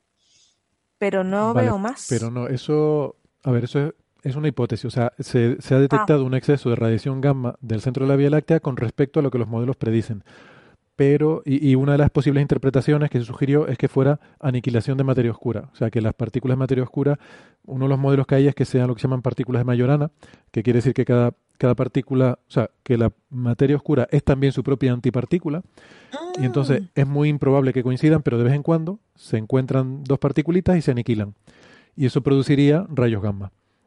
Entonces la idea es que como en el centro galáctico debería haber mayor densidad de materia oscura, pues que ahí esperarías que hubiera un exceso de, rayos gamma. Lo que pasa es que yo creo que eso ahora mismo está bastante cuestionado porque luego recuerdo el año pasado un par de papers que decían, llegaban a la conclusión haciendo estudios estadísticos de que esa emisión no era difusa, sino que era grumosa. Y entonces ah, eso iba contra la explicación de materia oscura y parecía apoyar más la idea de que se trataría de, de, púlsares, eh, básicamente. Creo que era la, la otra hipótesis alternativa, ¿no? Eh, o sea que bueno, que eso que has leído es, es una de las posibilidades, pero no, de hecho, ni siquiera parece que ahora mismo sea la favorecida en general por la comunidad. Pero bueno, sí, o sea, cosas de esta, de búsqueda de restos de aniquilación de materia oscura es una de las, de las cosas que se buscan, ¿no? Para, para intentar eh, detectarla por, por medios astrofísicos. Pero hasta ahora no hay ninguna detección clara más allá de la gravitatoria. Es, la única sí que hemos podido, que hemos podido ver. Bueno, em, un tema que teníamos para la semana pasada, pero al final nos quedamos sin tiempo y era un tema que yo no quería tratar con prisas, es em, la polémica que se ha liado innecesariamente, a mi entender, por lo que yo entiendo que es mal periodismo, con eh, el cuestionamiento de la detección de las señales de ondas gravitacionales del LIGO. Em, saben que hay bueno tres eventos de ondas gravitacionales que detectaron los, los detectores de LIGO, eh, estos gemelos en, en Stanford, perdón, en, en, Hanford y en eh, el estado de Washington, al este y al oeste de Estados Unidos, y que luego hubo otra detección adicional del el famoso evento este 170817 de eh, fusión de dos estrellas de neutrones, dando lugar a una kilonova en la cual había eh, contrapartida óptica, además de la emisión de ondas gravitacionales, lo cual pues ha sido muy interesante y se han publicado muchos papers con eso. Bueno, es un poco el background. Entonces, eh, hay un grupo de investigadores que mm, publicó un, artículo, eh, publicó un paper diciendo que no se fiaban de estas detecciones porque habían intentado hacer ellos el análisis y no les salía, les salían unas cosas un poco raras que ahora discutiremos. Y esto fue el año pasado y nadie les había hecho mayor caso. Bueno, se publicó y tal, y no había tenido mayor, eh, mayor historia. Pero recientemente resulta que una, una, revista muy importante que se llama New Scientist, que es una revista de divulgación, una revista popular, no es una revista científica, ¿no? A veces hacemos la distinción entre paper y artículo, pero a lo mejor no hacemos la distinción entre journal y revista. Eh, ya entonces sí que nos matan, porque la gente que se nos queja por decir paper, si encima empezamos a decir journal, pero no es lo mismo, o sea, no es lo mismo decir Physical Review Letters que decir New Scientist, ¿vale? O sea, New Scientist es una revista importante, pero no es un journal, no es una revista científica. Eh, son cosas diferentes. Entonces, esto es una revista popular y lo que hizo esta revista en un número reciente de hace, no sé, un mes o algo así, es que mm, rescató esta idea, este paper de... Eh, Héctor, Héctor, un segundito, no continúes. A ver, tranquilidad, ¿vale? Eh, New Scientist y A Scientific American y otras revistas similares, American Scientist, etcétera, son revistas que tienen índice de impacto. Ah, sí, vale. El Way of Science, este instituto, pues ha ido metiendo revistas que no son en, rigor revistas científicas, pero ha ido metiendo esas revistas. Y entonces hay una sección de, digamos, de revistas generales, etcétera, en las que se encuentran Nature y Science. ¿eh? Y PNAS, ¿eh? donde también aparecen a Scientific American, New Scientist, etc. Entonces, eh, no son revistas científicas, pero tienen índice de impacto y tienen, eh, entre comillas, un decoro eh, relativamente reciente como científicas. Vale, vale. Eh, o sea, que tenga índice de impacto, quiero decir, hay, hay no sé, proceedings de congresos que tienen índice de impacto eh, porque se citan para... para no, no, pero estamos hablando de índice de impacto oficial, quiero decir, en el, en el Web of Science, ¿vale? O sea, el Web of Science, el, el Journal of Citation Reports, ¿vale? Eso tiene cuartil, ¿vale? New Scientist tiene cuartil, tiene factor de impacto, etcétera. Está, es una cosa que si tú publicas en New Scientist, tú lo pones en tu currículum y te sirve es Q4, pero lo puedes poner, es un Q4, ¿eh? O sea, que eh, Nature es un Q1, pero está en la misma categoría que Nature eh, con un Q4. Eh, eh New Scientist Científica Americana creo que es un Q3 o algo así. No es una Q3, es un Q3. y, bueno, eso lo podemos discutir también. decir que, es muy normal que muchos de nuestros oyentes, mucho público general se confundan, porque estas cosas es que son así. O sea, para un científico, New Scientist es una revista de divulgación, como puede ser muy interesante, pero muy interesante. No tiene índice de impacto todavía, ya veremos algún día, pero eh, no saben sí. Sí, sí, pero quiero decir que índice de impacto, lo que quiere decir, o sea, el índice de impacto es cuánto te citan en otros artículos. No, el índice de impacto significa que unos señores muy listos que se supone que son expertos en bibliometría, han decidido que esa revista es científica y es citable por revistas científicas y la han metido en un bloque de revistas científicas que tienen el honor de estar ahí y que son unas 11.000 revistas. Vale, vale, En el mundo hay como 50.000 revistas y solo 11.000 tienen ese índice de impacto. Y muchas revistas españolas, muchas revistas en el mundo quieren tener índice de impacto y no lo tienen. Sí, sí, o sea, vale. Es que cuando dices índice de impacto te refieres a que está listada entre las revistas que que ellos miran para calcular el numerito, que es lo que, lo que yo digo, el numerito que cuando decimos que tiene índice de impacto 4, quiere decir que los artículos en promedio se citan cuatro veces, que si tú publicas ahí, pues te van a citar en otros cuatro artículos en promedio. En los últimos años. En los últimos años. una fórmula. Van a citar. Eh, pero fíjate que, que si en New Scientist citan un artículo de Nature, es una cita para ese artículo de Nature. Si es muy interesante, o un periódico como El País citan a muy interesante a Nature, no cuenta. No cuenta, efectivamente. Ah. E-, eso es cierto. ¿Vale? que, muy interesante cite no cuenta, que New Science cite sí cuenta. Exactamente, sí, eso es y un artículo de Nature cita a eh, muy interesante y no le cuenta nada a muy interesante, pero a New Science sí le cuenta. Vale, digamos que lo que quiere decir es que está indexado, o sea, que está metido en el sistema, está indexado. impacto en el sitio bueno, en el sitio FETEN. En el sitio en la que la NECA y los sitios que valoran ese tipo de cosas eh, lo consideran FETEN. En el Web of, Science. Eh, y entonces eso quiere decir que, pues eso, que cuando, cuando tú citas un artículo de New Scientist, pues eso queda contabilizado, se computa eso. O viceversa, como dices tú, cuando New Scientist cita un artículo en Astrophysical Journal, pues eso se cuenta como una cita para ese artículo en Astrophysical Journal. O sea, tú, Héctor, una de tus citas a tu artículo eh, sobre las eh, tecnosignaturas estas, las, eh, ¿la llamabas? Eh, los, cinturones de Bell, uno de tus citas es un artículo de New Scientist que te citó. Ah, eso no lo sabía, tendré que mirarlo. Tú lo estuviste buscando, que dijiste que no tenías acceso, no sé qué, no sé si al final conseguiste. Ah, vale, era, sí, sí, es cierto, es cierto. No, al final no lo conseguí. Vale, vale. Vale, pues yo te lo consigo si quieres. Pero, eh, pirata. que nadie me oiga. pero eh, eh, yo no tengo suscripción, no estoy suscrito, pero te lo puedo conseguir pirata. yo leo esa revista un amigo, pirata. Un amigo te lo pasa y entonces se lo pides a un amigo y tú me lo envías. Vale.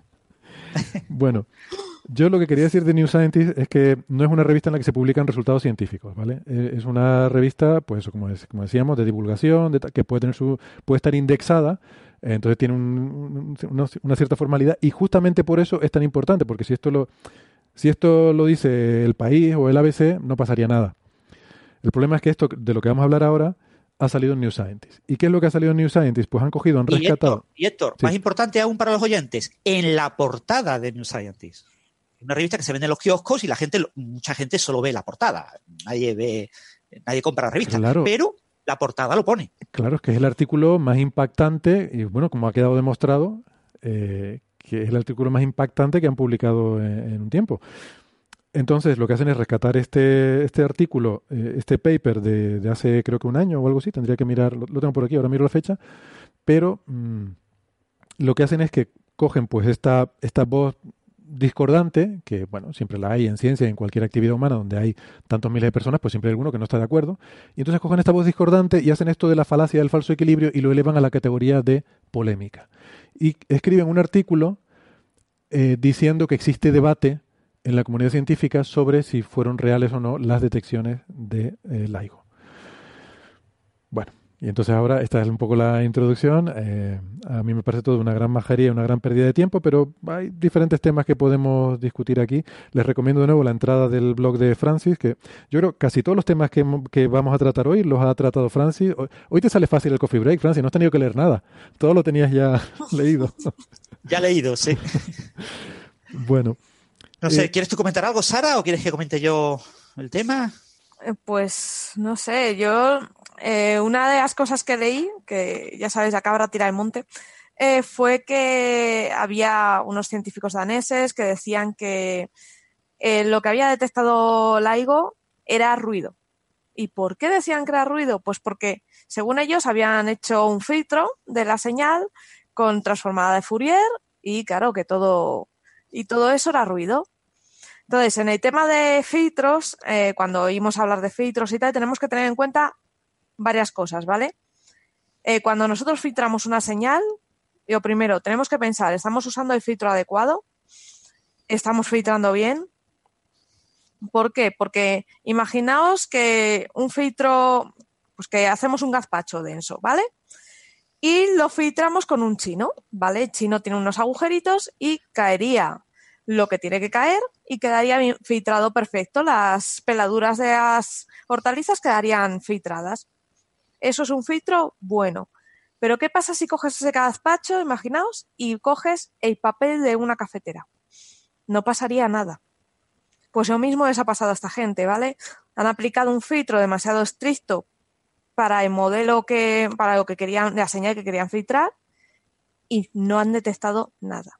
Entonces, por eso, cuando alguien dice, no, yo he filtrado esto y esto es ruido, mucha cautela y cuidadín porque a lo mejor se han confundido. Sí, eh, eh, fijaros, por ejemplo, que nuestro propio oído, ¿no? Nuestras eh, orejas y nuestro sistema auditivo tiene un filtro, ¿no? Siempre se dice que oímos entre 40 hercios y 20.000 hercios, ¿no? En realidad, yo por lo menos no llego a los 40. seguro que no llego, ¿no? Me quedo mucho antes. Y los 40, pues creo que tampoco. Pero ponle que yo escuche entre los 100 hercios y los 10.000 hercios, ¿no? Claro, si eh, un perro escucha un silbato de perros que tiene una frecuencia de 25.000 hercios, yo no lo escucho pero a priori es que ningún humano lo escuche. Es que a priori los altavoces no se diseñan para reproducir esos sonidos, ¿no? los CDs no graban esos sonidos, ¿no? Y lo mismo con infrasonidos. Eh, la gente no escucha los terremotos, siente el terremoto. Eh, los terremotos de, baja amplitud, estos de una magnitud baja, eh, se podrían oír porque son infrasonidos. Hay detectores de infrasonidos que registran esos terremotos de 5 o 10 hercios pero nuestro sistema auditivo no es capaz de oírlos, ¿no? Pues lo mismo pasa con estos instrumentos, son instrumentos que oyen una cierta frecuencia, ¿no? Que detectan una cierta frecuencia y que, por supuesto, el instrumento eh, eh, puede estar sujeto pues a, terremotos, a eh, imperfecciones de muchos tipos, etcétera, la propia electrónica introduce ruido en el sistema, etcétera. Entonces se han ajustado estos instrumentos para que esos ruidos espurios estén fuera eh, o, al menos sean controlables en la región que me interesa y estén fuera de esa región, ¿no? Entonces yo tengo que ante una señal tengo que aplicar un filtro para seleccionar qué puedo oír, ¿no? Yo cojo los sonidos con un detector de sonidos que detecte entre un hercio y 100 kilohercios y digo, pero yo estoy oyendo la voz de Héctor. Pues me tengo que limitar pues entre, yo qué sé, pues 800 eh, hercios y, y 2000 hercios, ¿no? El resto pues no me interesa, ¿no? Es que eh, el altavoz emite también 40 hercios, sí, pero Héctor nunca va a reproducir sonido a esa frecuencia, ¿no? Entonces, eh, el, el aplicar el filtro adecuado es muy importante, ¿no? Y después las dudas con esto de los daneses, no sé si conocéis la historia. Bueno, ellos publicaron un artículo reproduciendo la búsqueda de la señal primera, ¿no? De eh, GW 150914, que es la de, la de 2015, del 14 de septiembre. Esa señal es una señal que se veía a vista.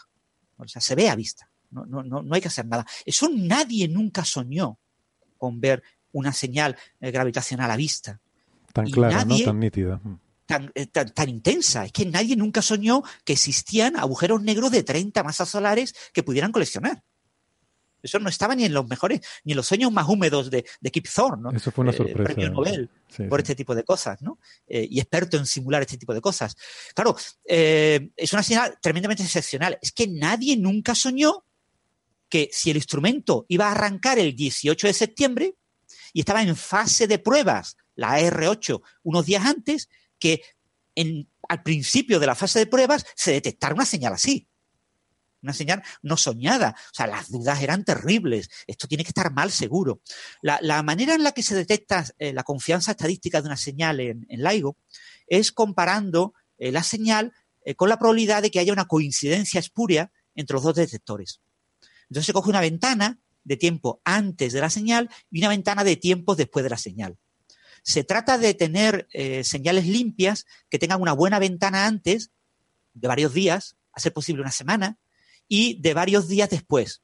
Es decir, cuando se detecta la señal esta, automáticamente la orden es que nadie toque absolutamente nada. Estamos en fase de pruebas. Hay gente que está tratando de tocar cosas. Que nadie toque absolutamente nada, al menos durante 20 días. Claro, queremos tener una 20 días eh, o, o 15 días con la señal en medio. Y ahora vamos a tener esos días asimétricos hacia adelante. Pero bueno, es lo único que tenemos, es que no esperábamos esta señal, ¿no? Eso generó dudas en cierta gente, porque claro, los algoritmos que trataban de ver la confianza estadística. Entonces, esta señal originalmente, ¿cuántas sigmas tiene, no? Se publicó, tiene cinco sigmas.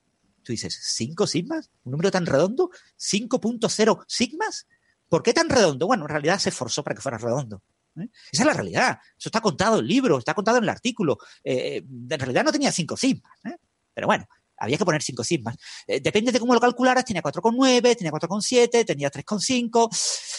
Es que no era, porque no estaba pensado el instrumento para calcular la significación estadística de la señal que se mide con la probabilidad de que en un mes sea detectada de forma espuria esa señal.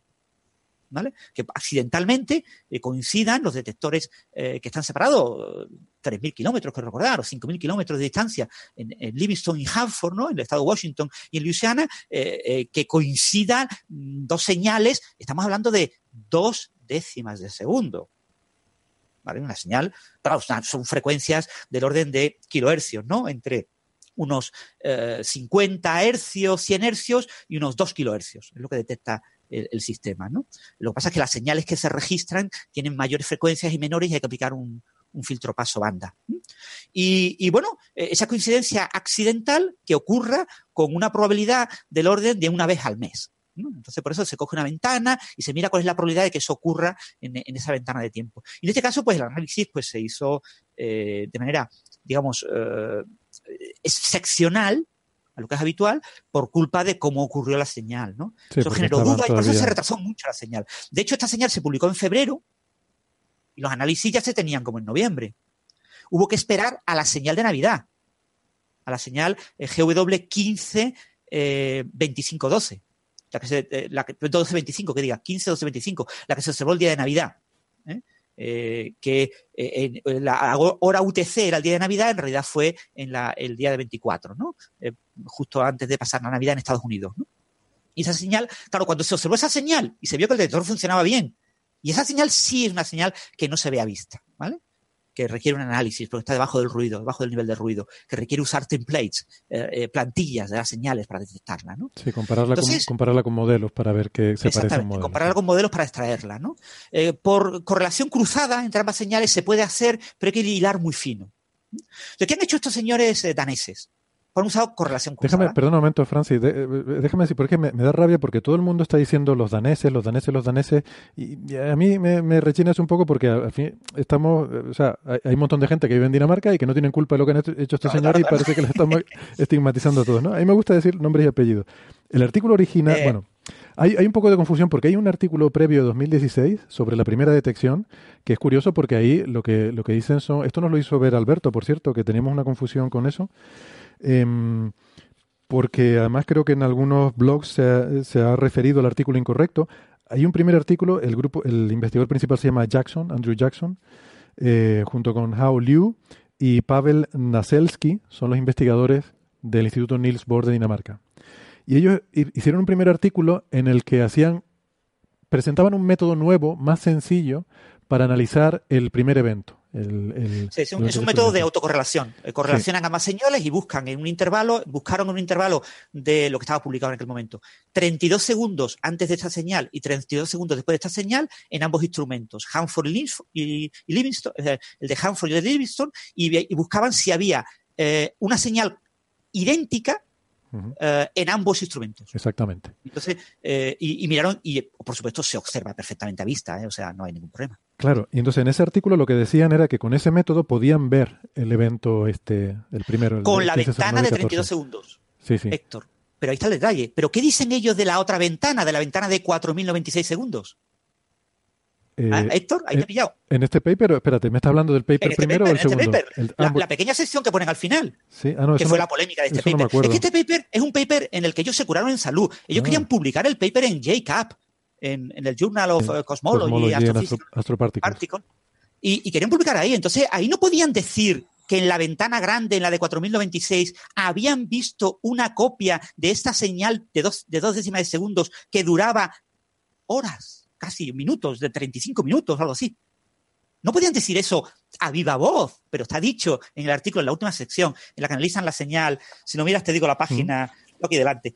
Eh, lo dicen en la discusión, en la página 10. ¿Eh? La discusión, sí, vale. Eh, tienes que leer, tienes que leer en la página 10. yo tengo aquí el archive. No sé si tú tienes también el. No, no lo tengo delante. Es que no tengo... Bueno, en esa discusión lo dejan caer. Hemos visto otras correlaciones. Si yo cojo la mitad de la señal observada, en la parte izquierda y la parte derecha, encuentro correlaciones accidentales similares a esa señal entre eh, Hanford y Livingston en el intervalo grande, el de 4.096 segundos. No en la ventanita corta de 32-32.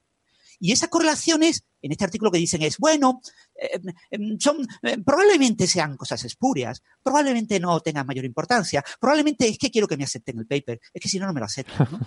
Yo diga. Sí, pero pues por eso te digo, es que no está, no, no queda muy, o sea, si estaban diciendo. si lo lees, eso fue súper polémico, porque cuando salió este paper, todo el mundo leyó eso. Ah, vale, vale. O sea, nadie vale. Eh, tres señores daneses repiten lo que cualquier estudiante repite. Vale, vale, la gente lee lo novedoso. Lo novedoso era que la señal grande, ellos decían que había otras correlaciones similares. Ah, por eso aparecía citado, por eso aparecía citado este paper. Vale. Claro. Entonces ellos dicen eso, pero no lo dejan claramente, porque si ellos lo dicen claramente, eh, los revisores le dicen, eh, te corto el paper, fuera el paper, ver qué tontería estás diciendo. Vale, entonces, eh, lo dejan decir, eso generó polémica, entonces ellos sacan un siguiente artículo el año siguiente analizando en detalle eso y llegan a observar algo así, como esta señal de 0,2 segundos, estirada entre unos 35 minutos, colocada en ambos detectores. Exactamente. Este es el artículo de 2017. Y, y, fíjate una cosa, de este artículo de 2017, yo hay una cosa más que, que, que, veo aquí en este artículo, me parece muy, muy fea. Están esos tres mismos autores que dije antes, Jackson, Liu y Naselsky, pero los primeros dos autores son James Creswell y Sebastian von Hauseger, que son dos estudiantes. James Creswell es un estudiante de máster, ¿vale? Ni siquiera es un estudiante de doctorado. Y, el otro, Sebastian, es un estudiante de doctorado. Entonces, esta gente coge y este artículo tan polémico, o sea, ponen a los pies de los caballos a estos dos jóvenes a los que les han condicionado totalmente su carrera. Yo no sé si ellos estarán contentos de estar saliendo en todos estos medios, tener esta exposición mediática, pero eso tiene que ser muy duro, ¿eh? Em, están ahora mismo eh, con una exposición mediática terrible. Para un estudiante de máster, yo no sé qué opina Francia. A mí esto me parece una barbaridad. No, no lo sé. O todo lo contrario. Por eso le Ponerlo encima del primer autor. Lo estás exponiendo. Esto puede ser un ridículo muy grande. Eh, tú cuando contratas a, un chaval joven para una investigación, cuando hagas el doctorado, postdoc, no te acuerdas de los primeros artículos que publicó si fueron polémicos, ¿no? Eso yo creo que es irrelevante. Pero bueno, lo mismo estoy completamente equivocado, ¿eh? Pero bueno, eh, a, mí me pareció un detalle cuestionable. Hacen este tipo de análisis, lo repiten, y entonces lo que ellos te están diciendo es, eh, yo estoy aplicando una técnica ciega, una técnica sin template, sin plantilla. Y, y entonces estoy autocorrelacionando señales, ¿no? Entonces, claro, la gente de LIGO les criticó y les dijo, eh, pero ¿os estáis dando cuenta de que la técnica de enventanado, porque claro, estáis haciendo análisis de Fourier, el análisis de Fourier supone que las señales son infinitas. Tú tienes que truncar la señal, ¿vale? Que tienes que, son periódicas infinitas, ¿no? Entonces, eh, eh, tú tienes que truncarlo en una ventana. ¿Has tenido en cuenta los efectos de borde de ventana? Y ellos no lo habían tenido en cuenta. Y entonces, pues dicen, no, pero ahora aplicamos no sé qué, no sé cuánto, esto nosotros lo hemos publicado. Es que nosotros este tipo de análisis lo hacemos con otras señales en otros artículos y nos lo publican perfectamente. Nosotros somos fetén, fetén en otro. Pero bueno, pero mm, pues no, eso no es una buena contestación. ¿eh? No. Entonces, la colaboración LIGO se negó a hacer público este resultado. Eh, Christopher, ¿cómo se llama? Eh, uno, un bloguero de la colaboración, eh, ahora no recuerdo, Christopher no sé qué, eh, tiene, tiene un blog en el que habla de ondas gravitacionales, él se llama El bloguero de ondas gravitacionales, Christopher Berry se llama, publicó en su blog oficiosamente lo que se hablaba en las comidillas eh, de LIGO sobre este análisis. Y, mm, otros, en, el Physics Exchange, por ejemplo, hubo varios físicos que reanalizaron la técnica con un buen inventanado y con el pésimo inventanado de esta gente. Es que esta gente no es capaz de ver la señal de diciembre. La señal W de la 15, 12, 25 no la ven con su técnica de autocorrelación. Cuando otra gente, usando una técnica de autocorrelación normal y corriente, pide a sus alumnos que la vean. los alumnos de grado la ven. Es ese artículo al que me refiero yo que filtraron mal. Ese es. que es en el que explican, no, porque lo hemos hecho por Fourier y tal. Y yo decía, ¿pero qué estás haciendo? Hacen dos cosas. Primero, el, efectivamente, ¿no? El análisis de Fourier. Luego también ellos tienen otra queja en este artículo, el segundo, que es que dicen que una vez que tú quitas la señal de onda gravitacional, el residuo que te queda está correlacionado en los dos detectores. Mm. O sea, vamos a ver, eh, voy, a dar un pequeño paso atrás. LIGO, como, eh, como decíamos antes, tiene dos detectores en los dos extremos de Estados Unidos. A, pues no sé, esos miles de kilómetros de distancia, que yo tampoco sé cuánto es. 5.000 kilómetros creo que son. Vale, que es un par de décimas de segundo de tiempo de viaje de la luz. Con lo cual, LIGO está buscando una señal que se repite en los dos detectores con una diferencia de más o menos eso, una o dos décimas de mm, segundo, que es lo que tarda la luz en llegar de uno al otro. Bueno, la gravedad en este caso. ¿Qué pasa? Que mm, em, una de las eh, firmas que te, te deja muy claro que has detectado una onda gravitacional es que tú veas la misma señal en los dos detectores con eh, prácticamente al mismo tiempo, con salvo ese desfase. Entonces ellos dicen, Resulta que si yo quito la señal de la onda gravitacional, supuestamente aún así me queda un residuo, lo que me queda que está correlacionado a los dos detectores. Por tanto, hay algo en el ruido que está correlacionado entre los dos detectores y por tanto eso puede dar lugar a señales espurias. O sea, ellos lo que afirman es que puedes tener el mismo ruido por alguna razón en los dos detectores y eso tú lo confundes con una señal de onda gravitacional. Pero esto, a ver, a mí me parece una barbaridad porque tú llegas a esa conclusión restando un modelo. O sea, estás restando una onda sintética que, por supuesto, un modelo nunca va a ser perfectamente la señal que tú observas. Eh, no, no vas a reproducir con una precisión infinita nada. O sea, todos los que alguna vez hemos tenido que ajustar datos sabemos que el ajuste nunca es perfecto. Entonces eso quiere decir que en tu residuo queda señal real. Queda porque tu modelo de dos agujeros negros fusionándose no, no, reproduce perfectamente con una fidelidad infinita la señal. Entonces, cuando tú restes el modelo, te va a quedar una fracción, un residuo de señal que, por supuesto, estará en los dos detectores porque es real. Eh, yo, yo es que eso lo vi tan impepinable que no entiendo cómo le dejan publicar eso. pues yo digo, han publicado cuatro. Y tienen ahí un filón, están publicando uno al año y... Yo solo he visto Los revisores que sean les están aceptando esos papers porque se supone que que son papers que están atrayendo eh, a los medios hacia esta revista que era realmente poco conocida y supongo que el editor estará súper contento. Y te digo una cosa, no me parece mal que los publiquen. O sea, si ellos han hecho esos cálculos y esos análisis y, les salen esos resultados, pues ole por ellos. Lo que mm, para mí el, el fallo de todo esto no está, o sea, es normal que en la literatura científica haya lo que decía, voces disidentes que estando en lo cierto o estando equivocados, publican que, que, no se creen un resultado, que no les sale lo que sea. Yo lo que voy es a la estrategia de New Scientist, que además no es la primera vez. Aquí estuvimos hablando, ¿se acuerdan cuando lo de Berlinde? Eh, el año pasado creo que fue, y además quiero recordar que fue candidato a premio Ruido, New Scientist sacó un artículo en el que cogían un artículo en Astrophysical Journal que analizaban unas galaxias, unas curvas de rotación galáctica, hacían el análisis utilizando gravedad normal y utilizando la gravedad de Berlinde y le salía más o menos lo mismo, básicamente.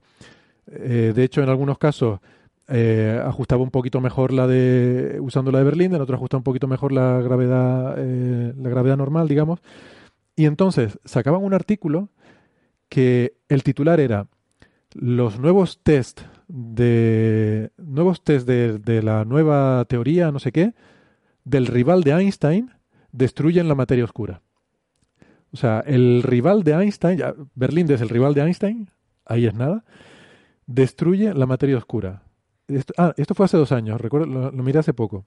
Y a mí me gustaría preguntar, bueno, a ver, ¿qué ha pasado? ¿Dónde está esa destrucción de la materia oscura? Llevamos medio programa hablando de la materia oscura, todavía, ¿dónde está el rival de Einstein? ¿Qué, resultados son estos? Bueno, luego, luego salieron muchísimos eh, papers mm, dando evidencias que refutaban completamente esa, esa teoría de Berlinde en cuanto te sales de las galaxias, ¿no?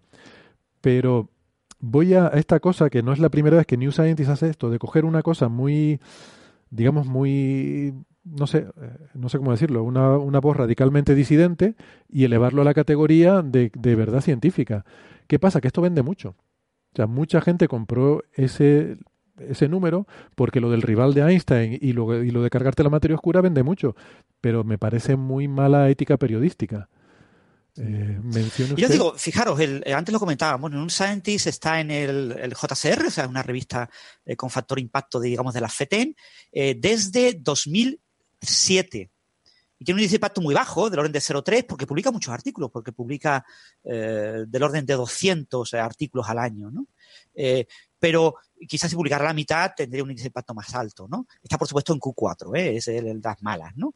Pero bueno, está ahí, está, con, o sea, que, son revistas que se aprovechan de eso, ¿no? De que eh, tienen un prestigio ganado eh, y que están en, han conseguido colocarse en el mismo tren de revistas científicas de mucho mayor rigor y, pero tienen que buscar el sensacionalismo siempre, tienen que estar siempre en ese borde de, los sensacionalistas. Y a New Scientist le importa un comino, si en un número, porque yo ya os digo, la leo todos los meses. Bueno, sale cada semana. Yo la leo cada semana prácticamente. Sí, yo creo que son todas las semanas. Eh, eh, una, semana ves un artículo y la semana que viene ves un artículo diciendo lo contrario que el anterior. Y ni se molestan en molestar que esto es lo contrario del anterior. Dice, pero si esto es lo contrario. No pasa nada porque es así, son, noticias a la semana, va todo rápido y esto lo ha hecho un periodista, esto lo ha hecho otro periodista y no tienen por qué leer esos periodistas en su propia revista, leen lo que escriben. Esto es como cuando hace poco también, en este caso no fue New Scientist, pero fue Scientific American, que nos lió una gorda, un montón de gente escribiéndonos para preguntarnos, porque publicaron un artículo que le pidieron a eh, Stacy McGo y Sabine Hosenfelder sobre el estatus de la materia oscura. Y por supuesto, el artículo era diciendo prácticamente que eso era una cosa denostada, que la materia oscura ya no se lo creía nadie y que lo que había que hacer era irse a teorías Mond. Y tú dices, pero vamos a ver, vamos a ver, Stacy McGo es, es como es el, es, el, es el mondiano más recalcitrante del mundo. O sea, más, más que Milgrom, mil, más que el tío que inventó Mond. Ya. Todavía Milgrom ya dice que bueno que hay que poner algo de materia oscura, eh, que, que, algo de materia oscura tiene que haber, ¿no? Es que Stacy McGo yo creo que es el último reducto de, de, realmente el Torquemada de, de, de Mond, ¿no? Y Sabine Hosenfelder, que es una, una, persona que a mí me encanta leerla y porque, en fin, te pone, en fin, eh, es interesante, ¿no? Los temas que plantea y tal, pero es una persona que está siempre defendiendo cosas muy alternativas, ¿no? Entonces, tienes que entender, no, no es por hacer la falacia dominem, pero claro, luego sale el artículo como sale. Mm, tú tienes que publicar ese artículo por lo menos diciendo que esto es una visión muy sesgada o que no es una visión mayoritaria por la, por la comunidad. Y entonces dejas una impresión equivocada en el lector de que existe un debate que en realidad no existe. Eh, no sé. El falso equilibrio, ¿no? O sea, es como coger a, a uno que tiene una visión y otro que tiene una versión que representa a 10.000 y ponerlos a debatir entre ellos dando la impresión de que, de que están al mismo nivel. No, no pueden estarlo, ¿no? Entonces, esa es Sabine, está ahora vendiendo, bueno, en su blog se llama B, ¿no? Pero Sabine está vendiendo su libro, y su libro Lost in Math, que está muy bien, eh, Perdidos en la Matemática, y que su argumento es que la física teórica está hundida, que está fatal, y que ya no hay. Eh, que tenemos que estamos en un camino eh, en el que, como no tenemos datos observacionales y experimentos para avanzar, porque estamos completamente diciendo, despoticando ideas sin sentido y que se está invirtiendo una enorme, o gastando una enorme cantidad de dinero en, en, la física teórica que debería de invertirse en cosas mucho más útiles, ¿no? Eso es lo que viene a decir su libro, ¿no? Que, que esa búsqueda supuesta de la belleza, ¿no? De que las ecuaciones matemáticas son bellas y de tratar de que los físicos teóricos sean matemáticos eh, que escriben ecuaciones bellas, eh, pues no tiene ningún sentido mientras no podamos hacer experimentos, ¿no? Y no podemos experimentar con las escalas de energía de, de donde actúa la gravedad cuántica, ni la escala de energía de la cuerda, ni la escala de energía de la inflación, ni la escala de energía de, la gran unificación, ni la escala de energía de donde los SISO pone a los neutrinos quirales derechos, etcétera. Son todo eso cosas inalcanzables, pero no solo inalcanzables, que son inalcanzables en el siglo XXI y posiblemente en el siglo XXII y que eso no podremos hacer experimentos en siglos. Entonces, lo que hay que es ponerse a trabajar en otros temas y abandonar eso. Eso es lo que viene a decir el libro. Lo cuenta muy bien, hace entrevistas a diferentes investigadores. ya está vendiendo ese libro, lleva ya un par de años. Eh, el libro se publicó este año al principio. Eh, pero lleva ya un par de años vendiendo su libro, pues lo estaba escribiendo, se sabía que se lo estaba escribiendo, y defendiendo esas ideas, ¿no? si McGo dice que la línea estándar de gastar mucho dinero en buscar materia oscura es incorrecta, eso apoya mi idea, porque la partícula de materia oscura que seguro estará fuera del alcance de esos experimentos. Estamos buscando partículas de materia oscura con masa similar a los átomos. ¿Por qué? Porque estamos hechos de átomos. Tontería. ¿Por qué tiene que tener la partícula de materia oscura la masa de los átomos? Es que si no, no sabemos buscarla. Estáis dando palos de ciego, estáis gastando dinero en, miles de millones en, tonterías, eso nunca va a encontrar la partícula de materia oscura, porque no existe. Y dijo, McGo me lo dice. Eh, y, pero claro, eh, son una versión eh, radical que yo no veo mal que una revista tipo New Scientist la popularice entre el público general que quizás lo ignora. Nosotros estamos metidos dentro del tema. pero ¿quién conoce a McGo? ¿Quién conoce a Sabine? ¿no? Claro. No, yo insisto, es bueno que se publiquen y tal, pero, pero dejando claras las cosas. O sea, es que no puedes transmitir una impresión equivocada de que realmente, no sé, en el siguiente número de Newsite, en el siguiente no creo que fueron dos, dos siguientes después se publicó ese artículo firmado por muchísimos cosmólogos que criticaban el artículo de Magó, ¿no?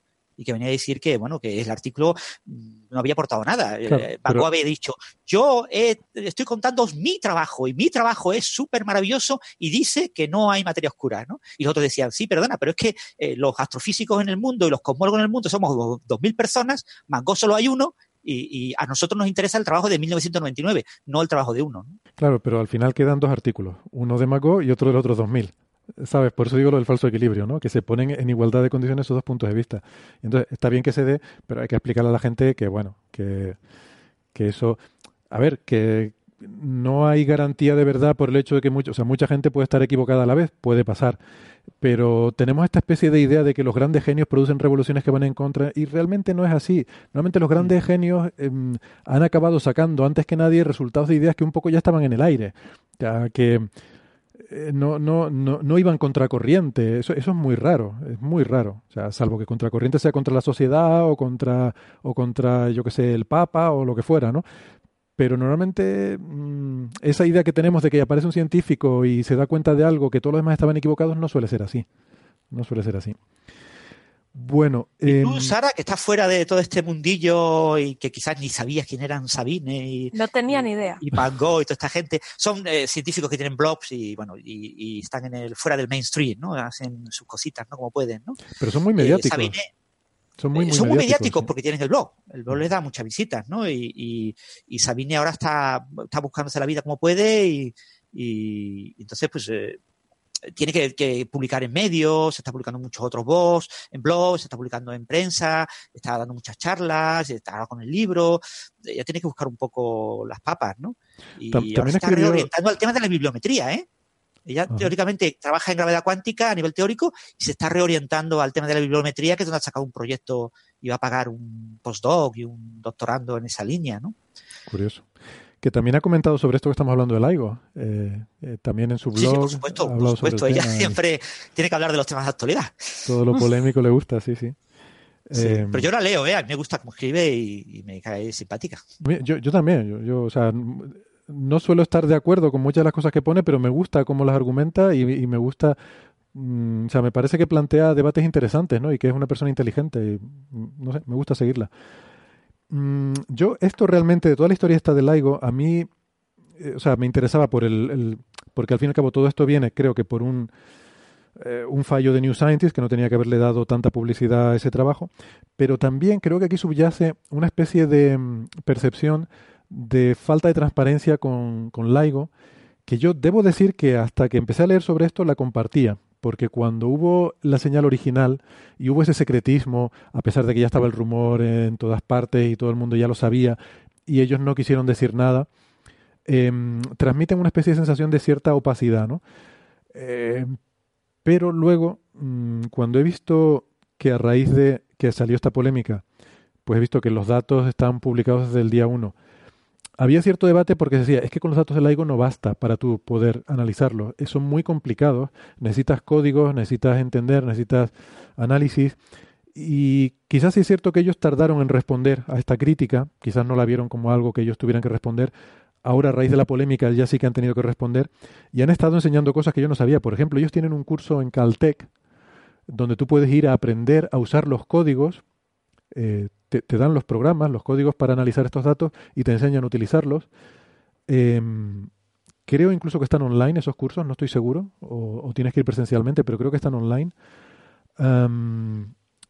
y además están, están trabajando en un paper para responder a, estas críticas, cosa que antes a lo mejor no, se habían visto la necesidad de hacerlo. Y hay un blog también que yo sí que sí que leí y me, gustó mucho de un miembro de la colaboración que se llama, eh, ¿cómo es? Ian Harry. Y de hecho este lo publica en el blog de, de Sean Carroll.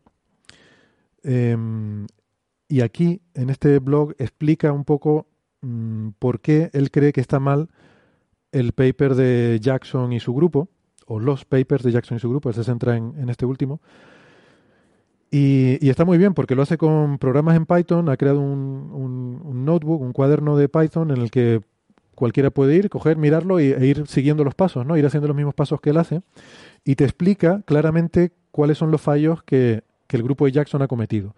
Y tú lo puedes ir reproduciendo en Python, ¿no? Te explica cómo se hace el análisis del LIGO y cómo lo han hecho mal los eh, del grupo de Jackson. Y la conclusión básicamente es que, bueno, el hecho de que tú no sepas ver las señales no quiere decir que no estén las señales, ¿no? Es un poco la, conclusión. Eh, lo que me resulta curioso es que él dice que están trabajando en ese artículo, me da que él debe ser o el autor principal o uno de los autores principales de ese artículo, y que mm, esto que va a contar aquí dice que lo ha consensuado con miembros de la colaboración. Supongo que no con todos porque son más de mil, pero me da la impresión de que esto ya no es tan informal como aquel que decía Francis anterior, ¿no? que decía que bueno, había una respuesta informal en un blog me da la impresión de que esto es un poco más oficial, una respuesta un poco más oficial de la colaboración LIGO, por cómo él aquí dice que, que lo ha discutido con otros miembros y están de acuerdo en lo que él escribe, ¿no? De todas formas, Héctor, estamos hablando de junio de 2017. O sea, cada, cada, vez que el grupo de Jackson, el de los daneses, eh, publica un nuevo paper, vuelve a salir esta polémica, vuelve a mm. salir en medio, vuelve a haber gente que dice que por qué el AIGO no da una respuesta oficial, por qué el AIGO no tiene un artículo especial diciendo contesto a Jackson.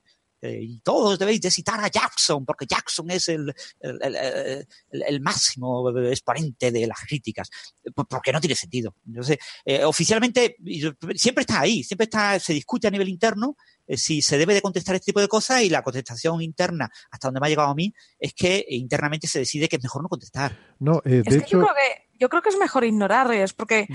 si tú les contestas, lo que hace es dar espábulo a que se vengan arriba y que te sigan es que hasta mm, ahora, intentando polemizar. Hasta ahora lo habían hecho así, pero creo que precisamente por, por culpa de New Scientist se ven obligados a, contestar. Em, y de hecho vi en algún sitio una nota de prensa de LIGO donde contestaban y había unas declaraciones de, de Shoemaker, que es ahora el, el, portavoz de la, de la colaboración, en el que decían que están trabajando en este paper, pero que no lo van a plantear como una respuesta a las críticas del grupo de Jackson, sino que lo están planteando como una explicación de los análisis que ellos han hecho de ruido del LIGO, que ellos han estado trabajando en eso, pero que claro, han estado muy liados publicando cosas de premio Nobel como para publicar las cosas sobre el ruido, pero que lo están trabajando también, que tienen unos resultados y que los van a publicar. Oye, sí, pero lo iban diciendo ya un tiempo, ya te digo, el, varios miembros de la colaboración en blogs, no solo lo que comentas de Sin Carroll, varios, varios, en varios blogs eh, más o menos famosos se han publicado eh, desde la colaboración de, de, LIGO respuestas a este tipo de análisis. Eh, obviamente, este futuro artículo en el que analicen en detalle todo el tema del análisis de ruido de los instrumentos, el, gran problema de, de, todo ese tipo de cosas es que tenemos códigos que ajustamos muy fino. Entonces, eh, LIGO es un instrumento que está constantemente eh, recibiendo mantenimiento. Un instrumento muy costoso, muy complicado. Y ese mantenimiento eh, requiere ajustar ciertos pequeños detalles que requiere ajustes en los códigos. Entonces tú dices, ¿qué código explico? ¿Vale? O sea, explico el código que se usó para analizar la señal W150914 cuando no es el código que uso hoy en día. Eh, o uso el de otra señal eh, y, cómo ajusto los detalles. ¿no? Entonces, ese tipo de cosas son, cosas que... Eso pasa siempre con cualquier instrumento. Van a estar siempre polémicamente en el aire.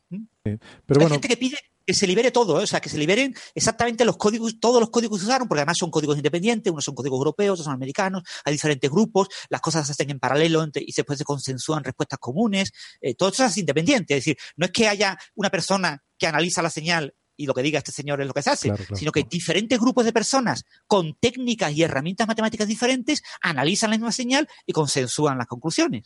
Entonces, hay que publicar todo hay, diferentes formas. Una forma es buscar señales iguales en los dos detectores, otra forma es buscar el modelo que, que tú sabes la, forma que tiene la señal, buscarla con un modelo. O sea, efectivamente, ¿no? Hay diferentes maneras de hacerlo. Hay, hay un par de detectores rápidos de señal de detección rápida para dar alarmas hay un detector más lento para confirmar características de la señal observada y después hay como tres o cuatro eh, eh, análisis eh, lentos que requieren meses y que se hacen de manera independiente y todo tiene que dar una cosa consensuada antes de que se publique el paper.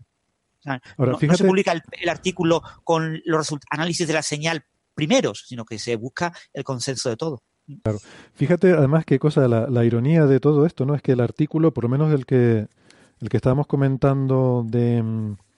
¿2017? Mm, el de 2017 se publica en agosto, o sea, justo eh, un poquito antes, un mes antes de publicarse, la detección de, mm, del, del evento de 170817, el de la kilonova, que además ya es también con Virgo. O sea, ya son tres detectores los que lo ven. ¿Vale? Eh, uno en Europa, dos en Estados Unidos y además la contrapartida óptica y todo, con lo cual es que no queda absolutamente ninguna duda de ese evento.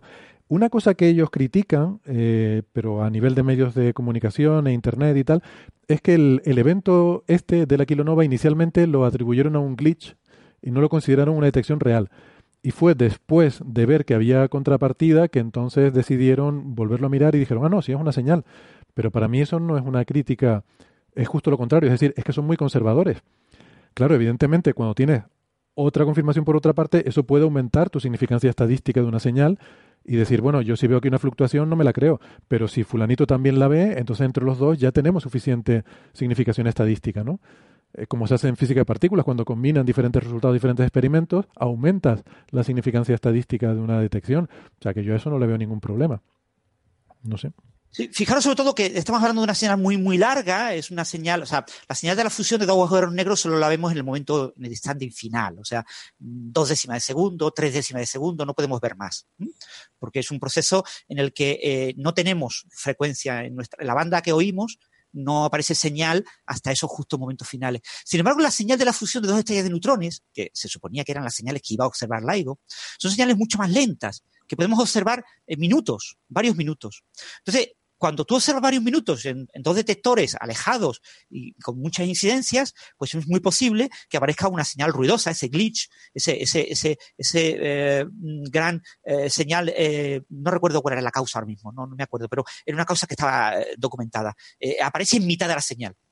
Entonces, los detectores automáticos están preparados para que si aparece una cosa de estas, descartar automáticamente lo que tienen alrededor, ponerse una cosa accidental, ¿no? Eh, y tengamos una coincidencia rara. Entonces, claro, eh, los detectores automáticos no detectaron señal. Pero claro, cuando aparece la señal en rayos gamma, dicen, uy, aquí tiene que haber habido una señal, a ver si la hemos visto. Pues claro que la vemos, está perfectamente. ¿Y por qué los detectores automáticos no han detectado? Porque ha habido un borrón ahí en medio, pero un borrón que es muy fácil de quitar. Pues tengo una señal de varios minutos, el borrón duraba como una décima de segundo. Entonces quito ese borrón, que era muy intenso, eh, y automáticamente el detector automático detecta la señal y por supuesto ya el análisis eh, más, eh, digamos, tranquilo y detallado observa perfectamente la señal y no hay ningún tipo de duda. Por cierto, en este caso Virgo no observó nada, o sea, lo, que observó Virgo fue no observar nada. Mm, Tenía que haber observado algo. Sí, porque estaba en, su, en, la, en la parte que no veía, que no oía. O sea, los interferómetros todos tienen un ángulo en el que no observan señal la señal viene excepcionalmente por ese ángulo. Entonces, el no observar ah, señal en Virgo te permite se interpreta como detección firme por parte de Virgo, porque por el análisis de la señal de los dos LIGO, tendría que haber llegado a, Ligo, a, Virgo sin observar señal en Virgo. Exactamente, sí, sí. O sea, por lo que vemos en, los LIGO, Virgo no tiene que ver nada y no ve nada. Que señal cero no significa que no tengas información. Tienes información de que la señal es cero claro, de que la señal es eh, compatible con no señal, cuando tendría que haber visto algo de señal. ¿Mm? Mira, eh, hay una... Sí, perdona, termina. no, eso, que, bueno, esos son detalles que se cuentan en su momento, que se pueden olvidar y que, bueno, que es la ciencia. Entonces, eh, cuando tengamos una red de 5 o 6 interferómetros por el mundo, que eso será dentro de menos de 10 años. En India se está construyendo será algo tan rutinario, el observar ondas gravitacionales, se observarán como una onda gravitacional a la semana, ya nadie le dará ninguna importancia. Será una cosa como, como cuando se observa una supernova, eh, pues en el cielo se están observando supernovas constantemente, ¿no? Ya no tiene que ser una supernova súper especial, ¿no? Una super supernova súper rara que no hemos visto nunca nada parecido hasta ahora, ¿no? Pero cuando es una supernova normal, pues es una más. Pues una más. Sí, no, estoy de acuerdo. Yo ya te digo, simplemente quería sacar todo esto porque me pareció interesante la reflexión sobre lo el tener que ser abierto lo más posible, los datos, los códigos, todas estas cosas que estuvimos discutiendo ahora. Y que yo creo que en ese sentido Virgo, digo, Laigo ha mejorado, porque me parece que al principio quizás yo por lo menos tenía una percepción de que eran más oscurantistas y sin embargo ahora los veo que, están haciendo un esfuerzo importante por no solo publicar los datos, sino entrenar a la comunidad a enseñarles eh, cómo tienen que hacerse estos análisis, ¿no? Pero quizá al principio era ese oscurantismo no era oscurantismo, era miedo. De decir, hemos detectado esto, pero no sabemos si es ruido. Entonces, pero eso, ¿cómo, lo puedes decir ¿cómo publicamos abiertamente algo que no sabemos si es verdad? Que estábamos en fase de pruebas, que no teníamos asegurado. Se llama candidato. La gente, la gente que busca exoplanetas lo hace continuamente. Si tenemos un candidato a no sé qué y no pasa nada. Os comento una, anécdota. No recuerdo si eh, lo cuenta muy bien eh, Gravity Keys, eh, un tal Harris o así, uno de los historiadores de la ciencia que está incorporado dentro de la colaboración LIGO, tiene permiso para estar dentro y que conocía todo esto y que te lo cuenta en un libro, en un libro que te cuenta desde el primer día, desde, desde cómo él se entera por correo electrónico, porque recibe todos los correos electrónicos de la colaboración, ese 15 eh, de septiembre eh, o 14 de septiembre por la tarde se entera de la señal hasta el día del anuncio oficial, hasta el 11 de febrero, contado día a día. ¿no? Y recuerdo que como en mediados de octubre hay una reunión de todos los gerifaltes de, de la Virgo para discutir posibles hackeos de la señal. Que un hacker haya alterado, porque claro, al fin y al cabo, ¿quién ve la señal? Un ordenador. O sea, el instrumento no existe. O sea, lo que existe es un ordenador que envía un flujo de datos por Internet a, otro equipo y lo va distribuyendo por diferentes sitios. ¿Podría un hacker haber hackeado la señal? Y eso se discute en, una reunión de un par de días de todos los gerifaltes y, y uno de los gerifaltes dice, bueno, es que hay un pequeño detalle que ninguno sabéis. Y es que yo tenía que poner un condensador en uno de los equipos de uno de los interferómetros y no tenía. Y puse un condensador distinto. Y entonces tuve que alterar un código sin decirle nada a nadie y cambié un pequeño numerito para que no se notara que yo había puesto un condensador distinto. Y eso solo lo sé yo. No hay ningún hacker, nadie en el mundo lo sabe. Os estáis enterando vosotros ahora mismo. Es imposible que un hacker, porque eso es, si cambiáis ese numerito en el detector de señal, veréis que la señal es diferente. La señal que hemos observado eh, eh, tiene ese pequeño eh, comportamiento que se identifica claramente por ese pequeño detalle que yo puse ahí. Wow. O sea, se veía, en la señal se veía no puede, se descarta la hipótesis de que hubo un hacker, porque es imposible que un hacker tuviera la suficiente conocimiento como para poder hacer eso cuando no lo sabía nadie. Ya, ya, ya. Mm. Porque quedaba la Esto lo cuenta muy bien en un capítulo, ¿eh? un capítulo entero del libro de Harris, de Gravity Kiss, te cuenta eh, esta anécdota, ¿no? Como todo el mundo quedó absolutamente sorprendido porque mm, perfectamente podía haber sido un ataque a la colaboración. Mm, ¿eh? De coreanos, de rusos, que habían atacado a la colaboración inyectando la señal de manera ficticia, eh, porque al fin y al cabo tú solo ves lo que un ordenador te dice que has visto. Muy bien. Pues si quieren, por ir terminando, les puedo leer un mensaje que me envió Alberto Aparici, eh, que al parecer, yo esto no lo había visto, no sé si ustedes lo, conocen, es un mensaje que envían los portavoces de la colaboración, eh, por una parte, por, parte de, de LIGO, eh, David Shoemaker, y por parte de Virgo, Joe Van der Brand, que envían, entiendo que es al editor de, la revista donde se publica, Jacob, el, el paper del grupo de Jackson. No sé si conocen este mensaje, pero creo que, es una carta abierta, porque me dice Alberto que es público, y dice, bueno, rápidamente traduzco un par de líneas.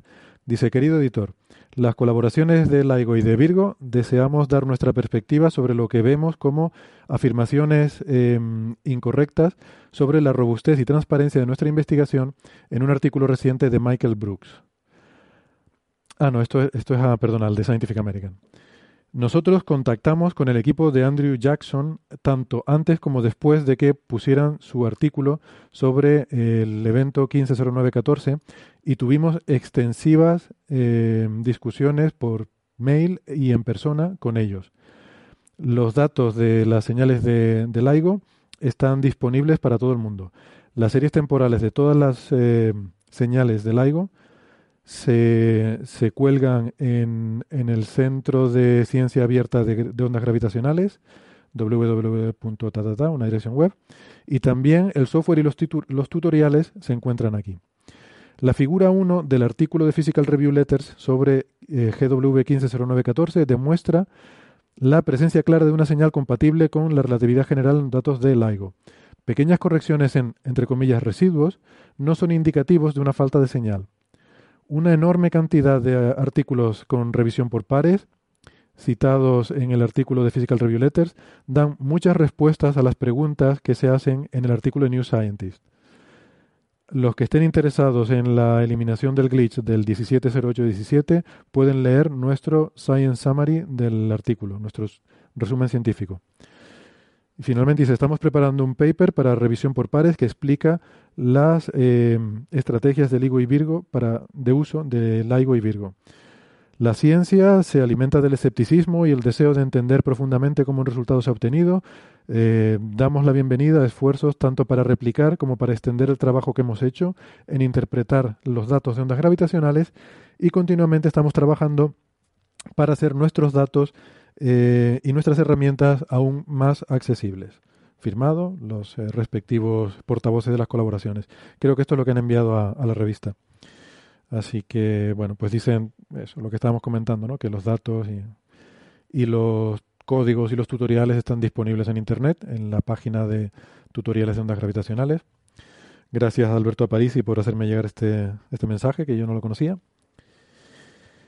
Eh, bueno, pues, pues nada, llamo un ratito dando caña al grupo de Jackson y compañía. No sé si hay algún palo más que les quede por dar o cambiamos de tema. No, podemos cambiar de tema. Te digo, yo lo veo un poco irrelevante, pero bueno, me parece interesante el, como desde el punto de vista de cómo funciona la ciencia, ¿no? Y, y, entonces, pues siempre tiene que haber voces disidentes y tiene que haber gente pues que no lo hace en todo detalle, no conoce todos los detalles. Este tipo de instrumentos son muy, muy complicados y, y como son instrumentos únicos, tú no puedes decir voy a repetir la señal, o sea, voy, a volver a detectar esa señal, ¿no? Esa señal ya la detectó un instrumento y no se va a volver a detectar nunca. Y pueden detectarse otras señales. Entonces, siempre están rodeados de, una cierta polémica, ¿no? Entonces, lo que tenemos que aceptar es que siempre va a haber voces críticas y siempre se va a descubrir algún detalle, ¿no? Conocéis los ecos de las ondas gravitacionales, eh, el, hecho de que, bueno, no todo el mundo eh, eh, analiza de la misma manera, porque ya, te digo, el, análisis de este tipo de señales es muy quisquilloso. Y, el análisis no es el mismo en la señal de Livingston que en la de Hanford. Eh, la señal de Virgo se analiza de una manera también ligeramente distinta. Hay muchos matices. Y entonces, un buen artículo que te detalle todas las fuentes de ruido, los diferentes códigos que se utilizan, etcétera, puede estar muy bien, pero puede ser un artículo muy técnico. Y, si además te tiene que enseñar a manejar todo eso software bien, eh, puede ser de muchas páginas. Vale, pues, pues bueno, venga, vamos a ir entonces pasando de tema, porque mm, a mí me apetecía hablar un poquito de, una historia que tiene que ver con, física solar, aunque, aunque bueno, muy un poco de pasada, ¿no? Y es, em, es una historia que, que, hemos visto estos días publicado en, un artículo en una revista que se llama Space Weather, y que ha salido en varios medios de comunicación porque es una historia esta graciosa, ¿no? Curiosa. Resulta que en el año 1972 durante, durante la guerra de Vietnam em, se produjeron una serie de eventos solares, de erupciones muy violentas en el Sol, varias consecutivas, que algunos autores incluso mm, llegan a asociar con el, famoso evento Carrington de 1859.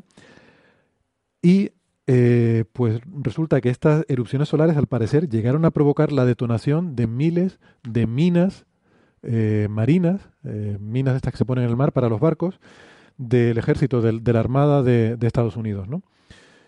Entonces yo la verdad que era un poco escéptico cuando vi el titular, porque siempre hay la tendencia a decir cualquier cosa se estropea, echarle la culpa al sol.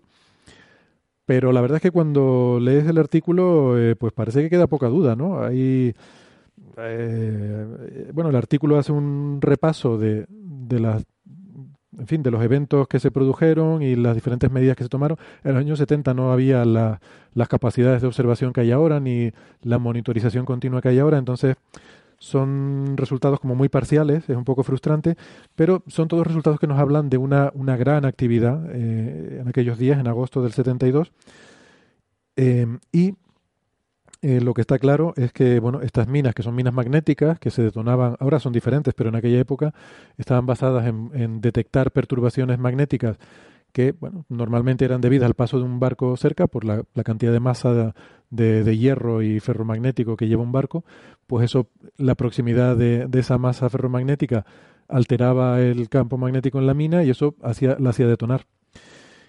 Eh, y bueno, pues es plausible que la perturbación en el campo magnético terrestre provocada por las tormentas geomagnéticas pudieran llegar a, producir estas detonaciones. ¿no? Hay un testimonio de un piloto que dice que vio en, en, cuestión de medio minuto docenas de minas explotar simultáneamente en el mar. ¿no? Y esto pues, pues sí, no parece muy probable que se pongan de acuerdo eh, decenas de minas para explotar al mismo tiempo. ¿no? Entonces, no sé, me pareció, me pareció interesante. No sé si han tenido ocasión de mirarlo. ¿Tiene alguna duda, algún comentario? Se les pasó la fecha de caducidad. Era explotar preferentemente antes de. Y claro, pasó lo que pasó. Explotar preferentemente. la obsolescencia programada. No sé, bueno, las imágenes del Sol que aparecen en el artículo en Space Weather, que son imágenes que muestran una gran mancha solar, ¿no? El 3 de agosto del 72 y el 4 de agosto del 72, en, estoy viendo aquí la imagen en emisión de hidrógeno alfa, son muy espectaculares, son manchas más grandes de lo habitual, con lo mismo si, si tuvieron algo que ver, ¿no? Eh, sí, la verdad es que hmm. reinterpretar estos datos de históricos eh, tan, con tantos años de diferencia sin tener un, un digamos, unas medidas instrumentales suficientemente precisas de aquella época, pues es muy difícil, ¿no? Sí. Sí, sí, estoy de acuerdo. Pero sí que es cierto, eh, en realidad lo que eh, me gustaría resaltar es que de cara al, digamos, la, la, el índice de actividad que puede tener una región activa no depende tanto del tamaño de la mancha, que también, evidentemente, una mancha más grande tiene más probabilidades de producir eh, erupciones más grandes, sino de cuánto de compleja sea la topología del campo magnético. entonces, esto suelen darse en, en manchas en las cuales tienes configuraciones que se llaman tipo delta, en las cuales tienes mezcla de polaridad. Eh, dentro de la misma mancha tienes mm, partes que tienen polaridad norte y polaridad sur. Eh, y entonces, claro, en medio la, topología del campo magnético es muy complicada y muy retorcida. ¿no? Siempre al final les recuerdo, el retorcimiento de las líneas de campo magnético es lo que hace que al final se rompa y, y dé lugar a las erupciones. Lo que sí dice es que se produjeron flares de luz blanca. Esto quiere decir que eran visibles incluso sin filtros. Eh, y esto es importante porque todos esos vídeos tan espectaculares que ven en, en YouTube tomados con el satélite SDO son súper bonitos, súper espectaculares, pero hay que tener en cuenta esas llamaradas que ven. Hay que usar filtros muy estrechos, sintonizados en determinadas líneas espectrales de emisión para ver eh, esos, esas estructuras o esas eh, fulguraciones que vemos. Aquí, cuando decimos que vemos una fulguración de luz blanca, quiere decir que no hace falta filtro, que se ve, digamos, como las vería el ojo desnudo, ¿no? Y eso es muy impresionante. O sea, para darse eso, tienen que ser explosiones muy, muy energéticas. Y lo que sí sabemos es que hubo varias, que también parece ser un elemento común con el evento Carrington, en el cual hubo varias de estas eyecciones que, claro, tienen la particularidad de que una primera eh, produce reconexión y, digamos que rompe las líneas del campo magnético terrestre, abre una vía en la magnetosfera terrestre, de manera que una, eh, una sucesiva eyección que, llegara encontraría el camino libre hasta la superficie, ¿no? No se encontraría con ese escudo magnético de la Tierra. Y, esto parece que ocurrió también en, este caso, de la de 1972. así que, pues, pues no lo sé, es muy, es muy curioso. Luego este paper tiene una cosa curiosa también, he aprendido algo nuevo, yo no, sabía que se podían citar, em, citar referencias como eh, personal experience, experiencia personal. sí, la verdad es que yo es la primera vez que, lo veo. Vale, pues a mí me sorprendió, yo nunca lo había visto antes, ¿no? Lo, más así, lo más informal que había visto era lo que se llama private communication, ¿no? Comunicación privada. Cuando dice, esto me lo dijo fulanito. Entonces cita a fulanito, entre paréntesis, comunicación privada. Pero esto de decir, mm, fulanito, que es uno de los autores, entre paréntesis, experiencia personal, me pareció interesante. Mm. Pues Pero bueno, no aparece en la bibliografía, aparece en el propio texto, ¿no? Claro, en el texto. Eh, sí, lo he visto yo algo parecido en eh, hay muchos artículos, sobre todo de médicos, ¿no? En los que eh, por alguna razón, pues están hablando de un caso clínico, ¿no? De un paciente, etcétera, y comentan pues parte de las cosas, ¿no? Dicen, pues yo hice tal y, y mi experiencia personal era habitual hacer tal y cual en estas circunstancias, ¿no? Como diciendo, yo hice esto, pero lo mismo no es lo que eh, un facultativo promedio eh, en la actualidad haría, ¿no? Pero yo lo hice por, pero en artículos así más, digamos, de física, astrofísica, yo no lo había visto. Yo no lo había visto nunca, ¿no? Además porque el contexto en el que está no es que, como dices tú, yo hice esto porque mi experiencia personal tal, sino se usa como referencia para justificar una afirmación. O sea, normalmente tú en un paper, cuando haces una afirmación, la justificas con una cita a algún estudio en el que eso se justifica, ¿no? Y en este caso, pues no sé, no, hubo mucho revuelo en el Estado Mayor, entre paréntesis, experiencia personal, como diciendo, lo sé porque yo estaba allí. Bueno. Uno, yo vi estallidos, experiencia personal. Bueno, también había tomado el SD. bueno, bueno, eso también hay que tenerlo en cuenta en esa época. en esa época es que los años 70 fueron muy chungos. Totalmente. Bueno, algunas de las ideas de Kipzor, etcétera, pues había gente que, que comentaba que era por eso, por, por uso de drogas allí en el cálculo habitual, que, de vez en cuando tuvieran ideas muy, muy radicales, muy, muy exóticas, porque estaban puestos, eh, fumaban, no sé qué, y, eso les hacía tener una serie de ideas que, por supuesto, después tienen que estar muy serenos para escribirlas en detalle técnicamente. Esto, esto lo leíste lo leíste en el libro de Sabine Hosenfelder, seguro. Eh, creo, que, algo de eso te menciona en algún momento, sí, porque entrevista a varios y alguno ¿Ah, lo comenta. Pero lo he leído también en otros libros. Hay varios libros que hablan de, del uso de sustancias eh, para tener ideas. O sea, libros que hablan sobre el tema de la creatividad, ¿no? Ah, ¿qué, es lo que hace que una persona sea más creativa que otra, ¿no? Y, muchas veces son elementos circunstanciales de su entorno, ¿no? Pues que coincidió con tal persona que, le dio la idea y conectaron la idea, o pues, tomó ciertas sustancias, o se reunieron en un bar. Eh, hay muchas eh, cosas que, tú no te pones a, trabajar en ello, salvo pues, por eso, pues, has tenido una apuesta, ¿no? Apuestas con alguien, ¿por qué? A que no eres capaz de tal, ¿no? Y tú dices, pues yo lo voy a formalizar y voy a ser capaz, ¿no? Y, después esto se ve desde lejos, años mucho más tarde, como una gran eh, creatividad, ¿no? ¿Qué, creativo era, que mira lo que se le ocurrió, ¿no? De hecho, en la biografía de Feynman él lo comenta, que estuvo en contacto con, tenía un amigo psicólogo, no sé qué, que usaba sustancias para ver si se podía ser más creativo, si se podían tener experiencias. Y el hombre pues decía que a él no le había hecho ningún efecto. Digo, claro. Seguro que Digo, pues toca, tocaba los pongos que no veas. Ya, Él, pensaba, él pensaba que no le había hecho efecto. Anda que. Sí, sí, sí. Bueno, vamos con la última cosa. Y ya que Francis mencionó a Kip Thorne, pues me viene muy bien para hilarlo con lo del agujero negro este que rota muy rápido. Y que además también Francis ha escrito sobre este tema en su blog. A lo mejor nos puedes contar un poco el articulito este. Son unas observaciones en las que se ha visto el agujero negro 4U 1630-47 que rota casi al límite teórico que tienen los agujeros negros, ¿verdad? Eh, sí, bueno, el, principio, el límite teórico eh, para un agujero negro como objeto ideal, ¿no? Como un objeto eh, matemático, no existe límite, o sea, puedes rotar todo lo rápido que quieras, ¿no? Lo que pasa es que los agujeros negros son objetos reales. Entonces, un objeto real tiene ciertas limitaciones. Entonces, uno de los problemas que tienen los agujeros negros que rotan muy rápido es que como rotan también el espacio que está alrededor, eh, si tú tienes un disco de materia dando vueltas a su alrededor, eh, llega un momento en que la materia ya no puede moverse tan rápido como se mueve el espacio. Con lo que la materia de manera efectiva se mueve hacia atrás. Y si se mueve hacia atrás, lo que hace es robarle momento angular al agujero negro cayendo en su interior. Entonces el agujero negro pierde eh, momento angular, con lo que acaba por no pudiendo rotar demasiado rápido. Entonces es un cálculo que hizo Kip Thorne como en el año 1973, 72, eh, en el que estimaba que la velocidad máxima de un agujero negro en rotación que tuviera disco de materia o en el que al menos de vez en cuando cayera materia, rondaba pues el 99,8% de la velocidad máxima.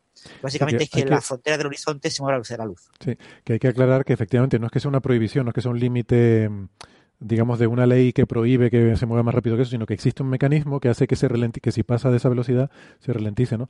Por cierto, eh, que me olvidaba comentar, este artículo, una de las razones por las que lo hemos seleccionado es porque ha tenido mucho impacto mediático. Y ha tenido mucho impacto mediático porque se dice el titular de que hay un agujero negro tan rápido, que rota tan rápido, que hace rotar el espacio a su alrededor.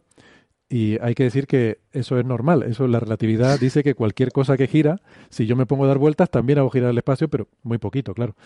Pero los agujeros negros, como son tan. Y sobre todo, Héctor, hay que, hay que dejar muy claro a los oyentes: un agujero negro es espacio-tiempo.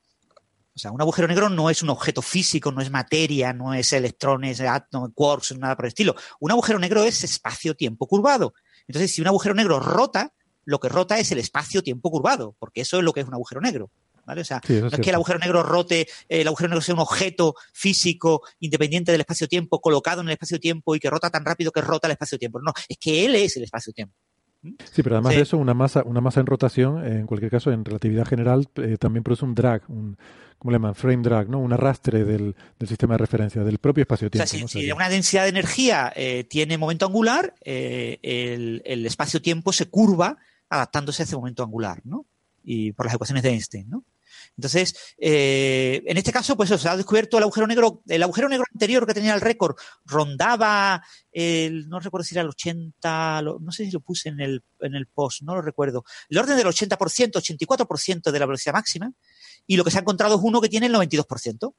Eh, hay una banda de error de un 4%, puede ser del 96%, 88%. Eh, bueno, está dentro del límite de Thor, que era del 99,8.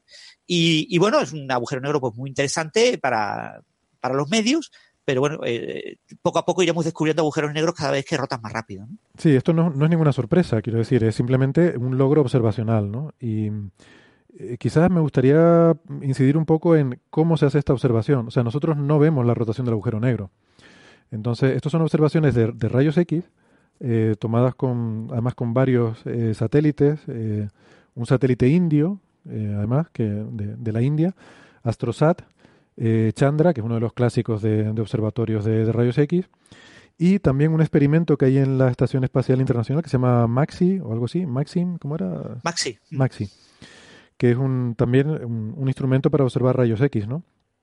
Y con estos instrumentos han observado esta fuente, que es un agujero negro, que tiene eh, un, un, disco a su alrededor de, de material que, es parte de, ese disco de acreción del agujero negro, ¿no? Y entonces, observándolo en, rayos X, lo que hacen es un, cálculo, una estimación, más que un cálculo, de, eh, basándose en estas observaciones, se hace una estimación de a qué velocidad está girando el disco. Y hay un par de cosas aquí que, a mí me, resultan, me, me, gustan, ¿no? Sobre el disco, porque siempre he pensado que el entorno de un agujero negro es una de las cosas que no están suficientemente explotadas en la ciencia ficción. E incluso si hablamos de Interstellar, que por cierto, Francis, estoy a mitad todavía de, tu charla sobre Interstellar, pero la recomiendo. Eh, a mí la película no me gustó, pero no por la física, sino por la película en sí. Pero recomiendo tu charla, que la, creo que la he retuiteado el otro día. Y, eh, o sea, me parece que sería muy bonito que se representara ese entorno violento que rodea los agujeros negros, que emiten rayos X, que tienen eh, temperaturas de millones de grados y además que tienen estructuras magnéticas porque ahí uno espera que esto es plasma ionizado sujeto a movimientos muy vigorosos, que ahí se generen también campos magnéticos potentes, ¿no? Y yo echo de menos una película en la que, a ver, si tú quieres mandar un piloto a pilotar una misión espacial que se vaya a un agujero negro y no sé qué y tal, realmente mm, lo bonito sería ponerlo a pilotar por el disco de acreción, esquivando explosiones de erupciones en ese disco de acreción y tal. Bueno, aquí hablan un poco de eso, ¿no? Porque hablan de una componente que, mm, eh, del disco de, emisión térmica, que, es la mayor parte de la luminosidad que tiene el disco. Em, pero luego hay otra componente no térmica que se origina por... Em, eh, que, es grumosa, además, que no es, no es continua, no es en todo el disco, sino que, em, que se origina en regiones magnetizadas, eh, en una especie de burbujas magnéticas, que son bastante independientes de la, de la acreción en sí. Yo no sé de dónde sacan toda esta información, pero aquí los ponen en, la introducción del paper, supongo que debe ser de la bibliografía anterior que yo no me he leído sobre este asunto, pero yo estaba leyendo este párrafo y, estaba salivando, imaginándome toda esta situación, ¿no? Sí, fíjate, ha, habido uno de los, eh, eh, digamos, hitos eh, históricos que se espera para los próximos años, es la observación de un disco de acreción. Los discos de acreción de agujeros negros todavía no han sido observados ninguno. En estrellas binarias de rayos X, como la que comentamos antes con el pulsar, uno espera poder observar algunos de estos discos de acreción. Entonces, uno de los elementos clave en relatividad general es si el disco de acreción te permite eh, digamos, eh, de manera indirecta, caracterizar el horizonte de sucesos y la región muy cercana, porque el disco de materia no mm, puede tocar completamente el horizonte, hay como una pequeña, como una pequeña región, como una especie de, capa límite cerca del horizonte en la que el disco eh, solo hay lo que atraviesa, lo que va directo a, caer, el disco está ligeramente separado, y, entonces el propio disco de acreción puede darnos eh, información sobre si realmente el horizonte de sucesos es un horizonte de sucesos como predice la teoría, o si es un horizonte de sucesos aparente, o si estamos hablando de una estrella, lo que llaman una gas star, una estrella gravitatoria, es decir, que realmente es un objeto sólido, el agujero negro, y que no es el agujero negro de la relatividad. O sea, entonces se han hecho muchas simulaciones magnetohidrodinámicas de discos de acreción, eh, y, bueno, y se conoce bastante, sobre todo el tema de la turbulencia en el disco de acreción. Hay bastante trabajo en esa línea eh, con objeto de, tratar de ver qué serán las primeras señales, pues serán señales muy indirectas, veremos el disco de acreción con muy, muy poca información, pero eh, la poca información que tengamos, tratar de extraerle todo el jugo posible utilizando simulaciones por ordenador eh, para ver si de ahí podemos inferir con ciertas garantías que de verdad ese agujero negro se comporta como predice la relatividad general con disco de acreción que hay que recordar eso, que, que la magnetohidrodinámica eh, relativista pues es un tema muy complicado, pero que está más allá de lo que es la relatividad de Einstein, ¿vale? Una cosa es la gravitación y otra cosa es la magnetohidrodinámica, ¿no? La, cómo se comporta la materia en ese entorno. Entonces, hay, hay muchas simulaciones sobre eso. Yo sé que se ha trabajado mucho y y a ver si ya podemos ver algún día un disco de acreción o un, horizonte de, región cercana. Estamos todos pendientes ahí del, del, telescopio este de la Tierra, ¿no? El, el, Einstein Telescope. El, Event Horizon, ¿no? El, no, es el Event Horizon de lo que estás hablando, el Event Horizon Telescope. El Event Horizon, exactamente, el Event Horizon Telescope. Sí, sí, sí. Y, Al fin, un telescopio con un nombre interesante. Sí, es verdad. exactamente. Sí, el EHT, sí. Que se supone que tenía que haber publicado los resultados como, porque las observaciones fueron como en marzo, mayo del año pasado. Tenían que haber publicado los primeros resultados a finales de año. Los mm. rumores son que no vieron absolutamente nada y que están tratando de ver algo donde no había nada. Y estamos ya a año de. O sea, ya ha pasado casi dos años de, eso, un año y más de un año y medio. Entonces, eh, los resultados, algo tienen que publicar ya. Han trabajado muy duramente. Entonces, aunque no vean nada, decir, mira, que no hemos visto nada. Sí, si no hay nada, pues me no hay imagino, nada. Me imagino el título del paper, veo menos que un gato de escayola. es, un agujero negro, está todo negro. no hemos visto. El horizonte es todo negro. Otro título, lo veo todo negro. Sí, sí, de ahí salen varios, varios papers. Exacto. Sí. Pero eso, que hay, que hay mucho trabajo. Yo, la verdad es que el tema de, discos de acreción, he leído algunos reviews, he leído algunas cosas, pero no he leído mucho. Pero sí hay mucho, mucho publicado. Sí, yo creo que es fascinante por esa combinación entre relatividad general y magnetohidrodinamica, ¿no? O sea, que ya tiene que ser la que. Ya solo falta cuántica. Mete algo cuántico por en algún lado y ya lo tienes todo, porque ya sería la caña, vamos. Eh, pero es muy importante eso que dices sobre que el disco no llega a conectar con el agujero negro, eh, porque justamente aquí hacen esa extrapolación. Eh, y, es importante porque ahí, claro, hay una, hay una órbita límite interna que ya es la última órbita estable. Ya más adentro de eso ya no hay órbitas estables circulares porque ya cae el objeto al agujero negro, ya no puede estar en órbita. Y claro, aquí una de las hipótesis que hacen es que que la velocidad de rotación del interior del disco es representativa de la rotación del agujero negro, ¿no? Que bueno, es una hipótesis, ¿no? Habrá que ver. Parece razonable hasta cierto punto, pero igual es un poco una, una subestimación. Sí, seguro. Además, lo, han utilizado varios métodos estadísticos para analizar los datos y con muchas simulaciones. Estos son artículos muy interesantes, pero bueno, hay, que ver el futuro de estos artículos, ¿no? Ver eh, qué dice otra gente de la comunidad y cómo rehacen. Este, este, estos resultados yo creo que van a dar pie a, toda una serie de artículos y, y va a ver, vamos a disfrutar de, contrastes de opiniones y gente que diga un valor, gente que diga otro valor. Yo creo que va a ser muy interesante en los próximos meses o años, ¿no? Claro, son simulaciones muchas con superordenadores y requieren tiempo, ¿no? Bueno, esto yo creo que es una, una, especie de primera toma de contacto con el problema este, ¿no? Porque es, creo que es un poco simplificado lo que, lo que plantean aquí. Y bueno, puede ser que haya que refinar esto y como dices tú, Francis, que haya luego trabajos más hilando más fino y que tengan en cuenta, mm, no sé, más cosas así, simulaciones, eh, lo que sea, porque claro, esto verlo no lo vamos a ver de aquí a mucho tiempo, ¿no? Pero, pero bueno. Muy bien. Pero es un tema muy interesante para el público general, ¿no? Saber que los agujeros negros rotan y que, hay una velocidad máxima, ¿no? Que, hay una velocidad límite relacionada con el momento angular y la masa, tal que si superas ese momento angular eh, máximo, eh, el agujero negro se volvería inestable ¿no? y, aparecería una singularidad desnuda. Se destruiría el horizonte. Entonces, obviamente, hay un límite máximo, ese límite pues, es inalcanzable cuando se la luz. ¿no? Hay muchos fenómenos físicos que tienen un límite máximo en el que, en tus ecuaciones, por lo que tiene que ser un valor real, se convierte en un valor complejo y eso lo interpretas como una ley física que limita eh, esa propiedad a un valor tope. Pero este no es el límite del que estábamos hablando aquí. El límite que estamos hablando aquí es por un mecanismo de que si va muy rápido se ralentiza por la, por la caída material. Estamos hablando de un mecanismo físico. Esto es un límite real, o sea, sí. hay un momento angular máximo. Un límite matemático. Máximo. Grosso modo, es que eh, los, los, eh, una partícula que estuviera justo en el horizonte se movería a la velocidad de la luz. Exacto. Como no se puede mover más rápido, pues eso es un límite. O sea, Pero espacio... que en las ecuaciones, cuando, cuando tú haces los cálculos, eh, cuando tú pones que eso es mayor, te parece que se vuelve compleja la coordenada espacial, la coordenada radial. Te sale una singularidad, ya. Me parece sí. Y, y, entonces aparece una singularidad desnuda. Se destruye, el, entre comillas, el horizonte y te queda una singularidad desnuda. Como las singularidades desnudas tienen que pero... ser prohibidas, porque. Eh, sí, pero eso es como decir, que... si en la contracción de Lorentz, eh, de relatividad especial, pones velocidad igual a velocidad de la luz. Pues entonces te sale un cero en el denominador y entonces te sale un, un, una indeterminación y entonces no puedes resolver eso matemáticamente y tiene una singularidad. Eh, bueno, pues nada, está bien. Yo creo que vamos a ir parando ya porque es que si no, se nos van a hacer las tres horas. Y sí, sí que esta gente se tendrá que ir a dormir. Yo, el, el, espacio, no sé, pero el tiempo lo estamos arrastrando, me parece. no, y el gato ya ha pasado por encima de Sara dos o tres veces pidiéndole, atiéndeme, atiéndeme, sí. deja a esos señores que están ahí en la pantalla. ¿Quién es, ¿Quién es el señor que está ahí en esa pantalla? Pero la porra es el, la primera aparición del gato de Sara, lo tengo que aclarar. O sea, la porra de oyentes que apuestan por cuándo va a aparecer, en qué minuto aparece el gato de Sara, que, que sepan que es la primera aparición.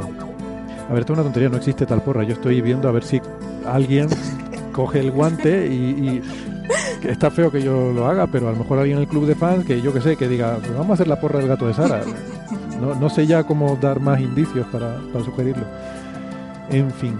Que, que al que final yo... se nos va de las manos como la encuesta del café del club de fans. Deja, deja, la encuesta del café. No sé de qué me está usted hablando. Ah, que se me olvidaba, que se me olvidaba lo, más importante. Eh, por favor, bueno, los que nos siguen en redes sociales ya saben esto, porque lo habrán visto en las redes sociales, pero los que no nos siguen, pues esto que se pierde, cosas como lo que les voy a decir ahora. Eh, vamos a tener una entrevista con uno de los físicos más eh, importantes del mundo, uno de los físicos teóricos más importantes, que es Leonard Susskind, Susskind que, que, es una, una persona súper interesante. Los que no lo conozcan, les recomiendo que lo busquen en la Wikipedia o, lo que sea, porque realmente es una de las personalidades más relevantes de, la física de nuestro tiempo. Y pues hemos planteado, se nos ha ocurrido que, bueno, por supuesto nosotros tenemos millones de preguntas que nos gustaría hacerle a, a Susskind, a Susskind, pero también hemos pensado que sería divertido que quizás pues nuestros oyentes tengan la oportunidad también de sugerir alguna pregunta. Entonces, en redes sociales, tanto en Facebook como en Twitter, tenemos una conversación en la que eh, les damos la oportunidad de proponer alguna pregunta eh, para, para, el doctor Suskin. Vamos a elegir una, ¿vale? La que nos dé la gana a nosotros. Eh, o sea que, que sea algo que tenga sentido, por favor. Si, si, si van a preguntarle si prefiere la tortilla con cebolla o sin cebolla, esa digamos que tiene menos probabilidades de salir, porque para eso le pregunto yo algo que me interese más. Y... No pregunten, eh, ¿Cómo prefiere usted el café? El café, ¿no? La temperatura del café. por si acaso. Oye, es la, es la, caña, es la caña de este hombre. Resulta que estaba viendo un vídeo de YouTube, eh, una de las cosas por las que es conocido es por sus eh, lectures, ¿no? Sus clases que pone en YouTube, que son absolutamente recomendables y magistrales. Eh, lo siento, Bernabé, a mí sí me gustan. Y... Eh, recuerda, Héctor, que son clases dirigidas a público adulto, son clases para adultos Entonces se supone que el público eh, no son estudiantes de física y de Caltech, sino que son ex estudiantes gente del público general, gente de otras carreras. Entonces, él son charlas en las que él trata de combinar lo que sería una charla puramente divulgativa con lo que sería un curso más o menos técnico y, por supuesto, siempre sin ningún miedo a poner fórmulas matemáticas, etcétera, etcétera, etcétera. O sea, eh, vamos, como para nuestros oyentes, eh, totalmente.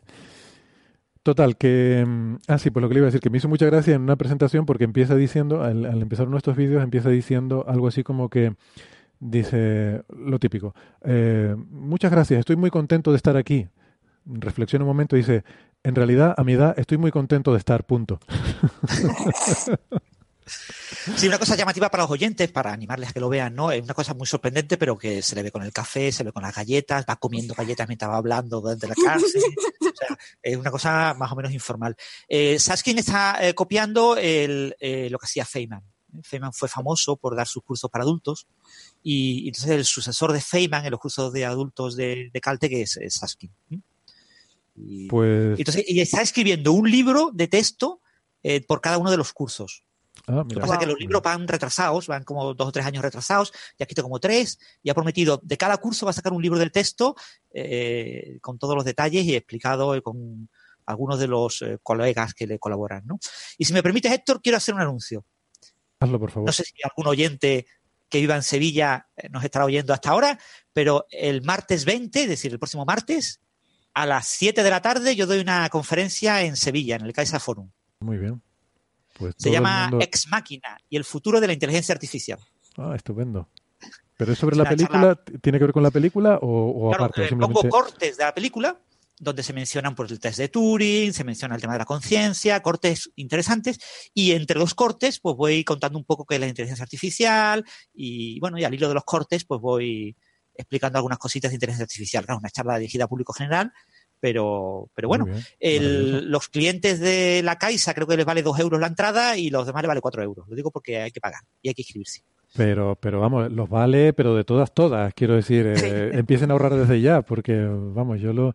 Pues nada, los que vean, no solo en Sevilla, sino en, en toda Andalucía, que se cojan el coche y, y, vayan para allá a ver a Francia, que seguro que vale la pena. Intenta que haya grabación o algo así para los que no tenemos. Lo que pasa es que es eh, una cosa que organiza el banco, el banco lo graba en vídeo, pero para sus archivos internos. No hay grabación pública. Y bueno, es una charla que he impartido en Zaragoza y también en Mallorca, y ahora pues tocaba Sevilla. Bueno, si alguien va, que por favor lo grabe con el móvil, eh, sin decir nada a nadie. y lo, lo, cuelgue pirata en internet. Ay, Dios mío. Creo que ya se me está pasando el efecto, así que lo vamos a ir dejando por aquí. Sí, vamos a ir dejándolo. Eh, Francis, Sara, eh, Gato, muchas gracias. Amigas oyentes, gracias por acompañarnos. Hoy se nos ha hecho un poquito tarde, pero, pero no pasa nada. Aquí estamos. Y la semana que viene volvemos eh, a la misma hora con más ciencia en Coffee Break. Hasta luego. Hasta Chao, luego. chao.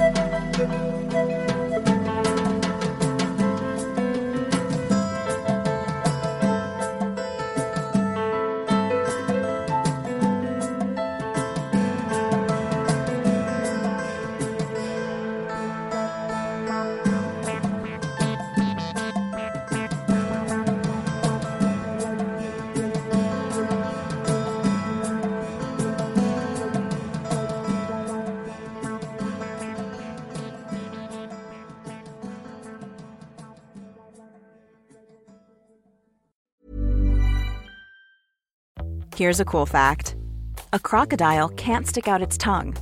Another cool fact you can get short term health insurance for a month or just under a year in some states.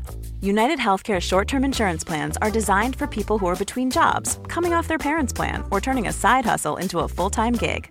Underwritten by Golden Rule Insurance Company, they offer flexible, budget friendly coverage with access to a nationwide network of doctors and hospitals. Get more cool facts about United Healthcare short term plans at uh1.com.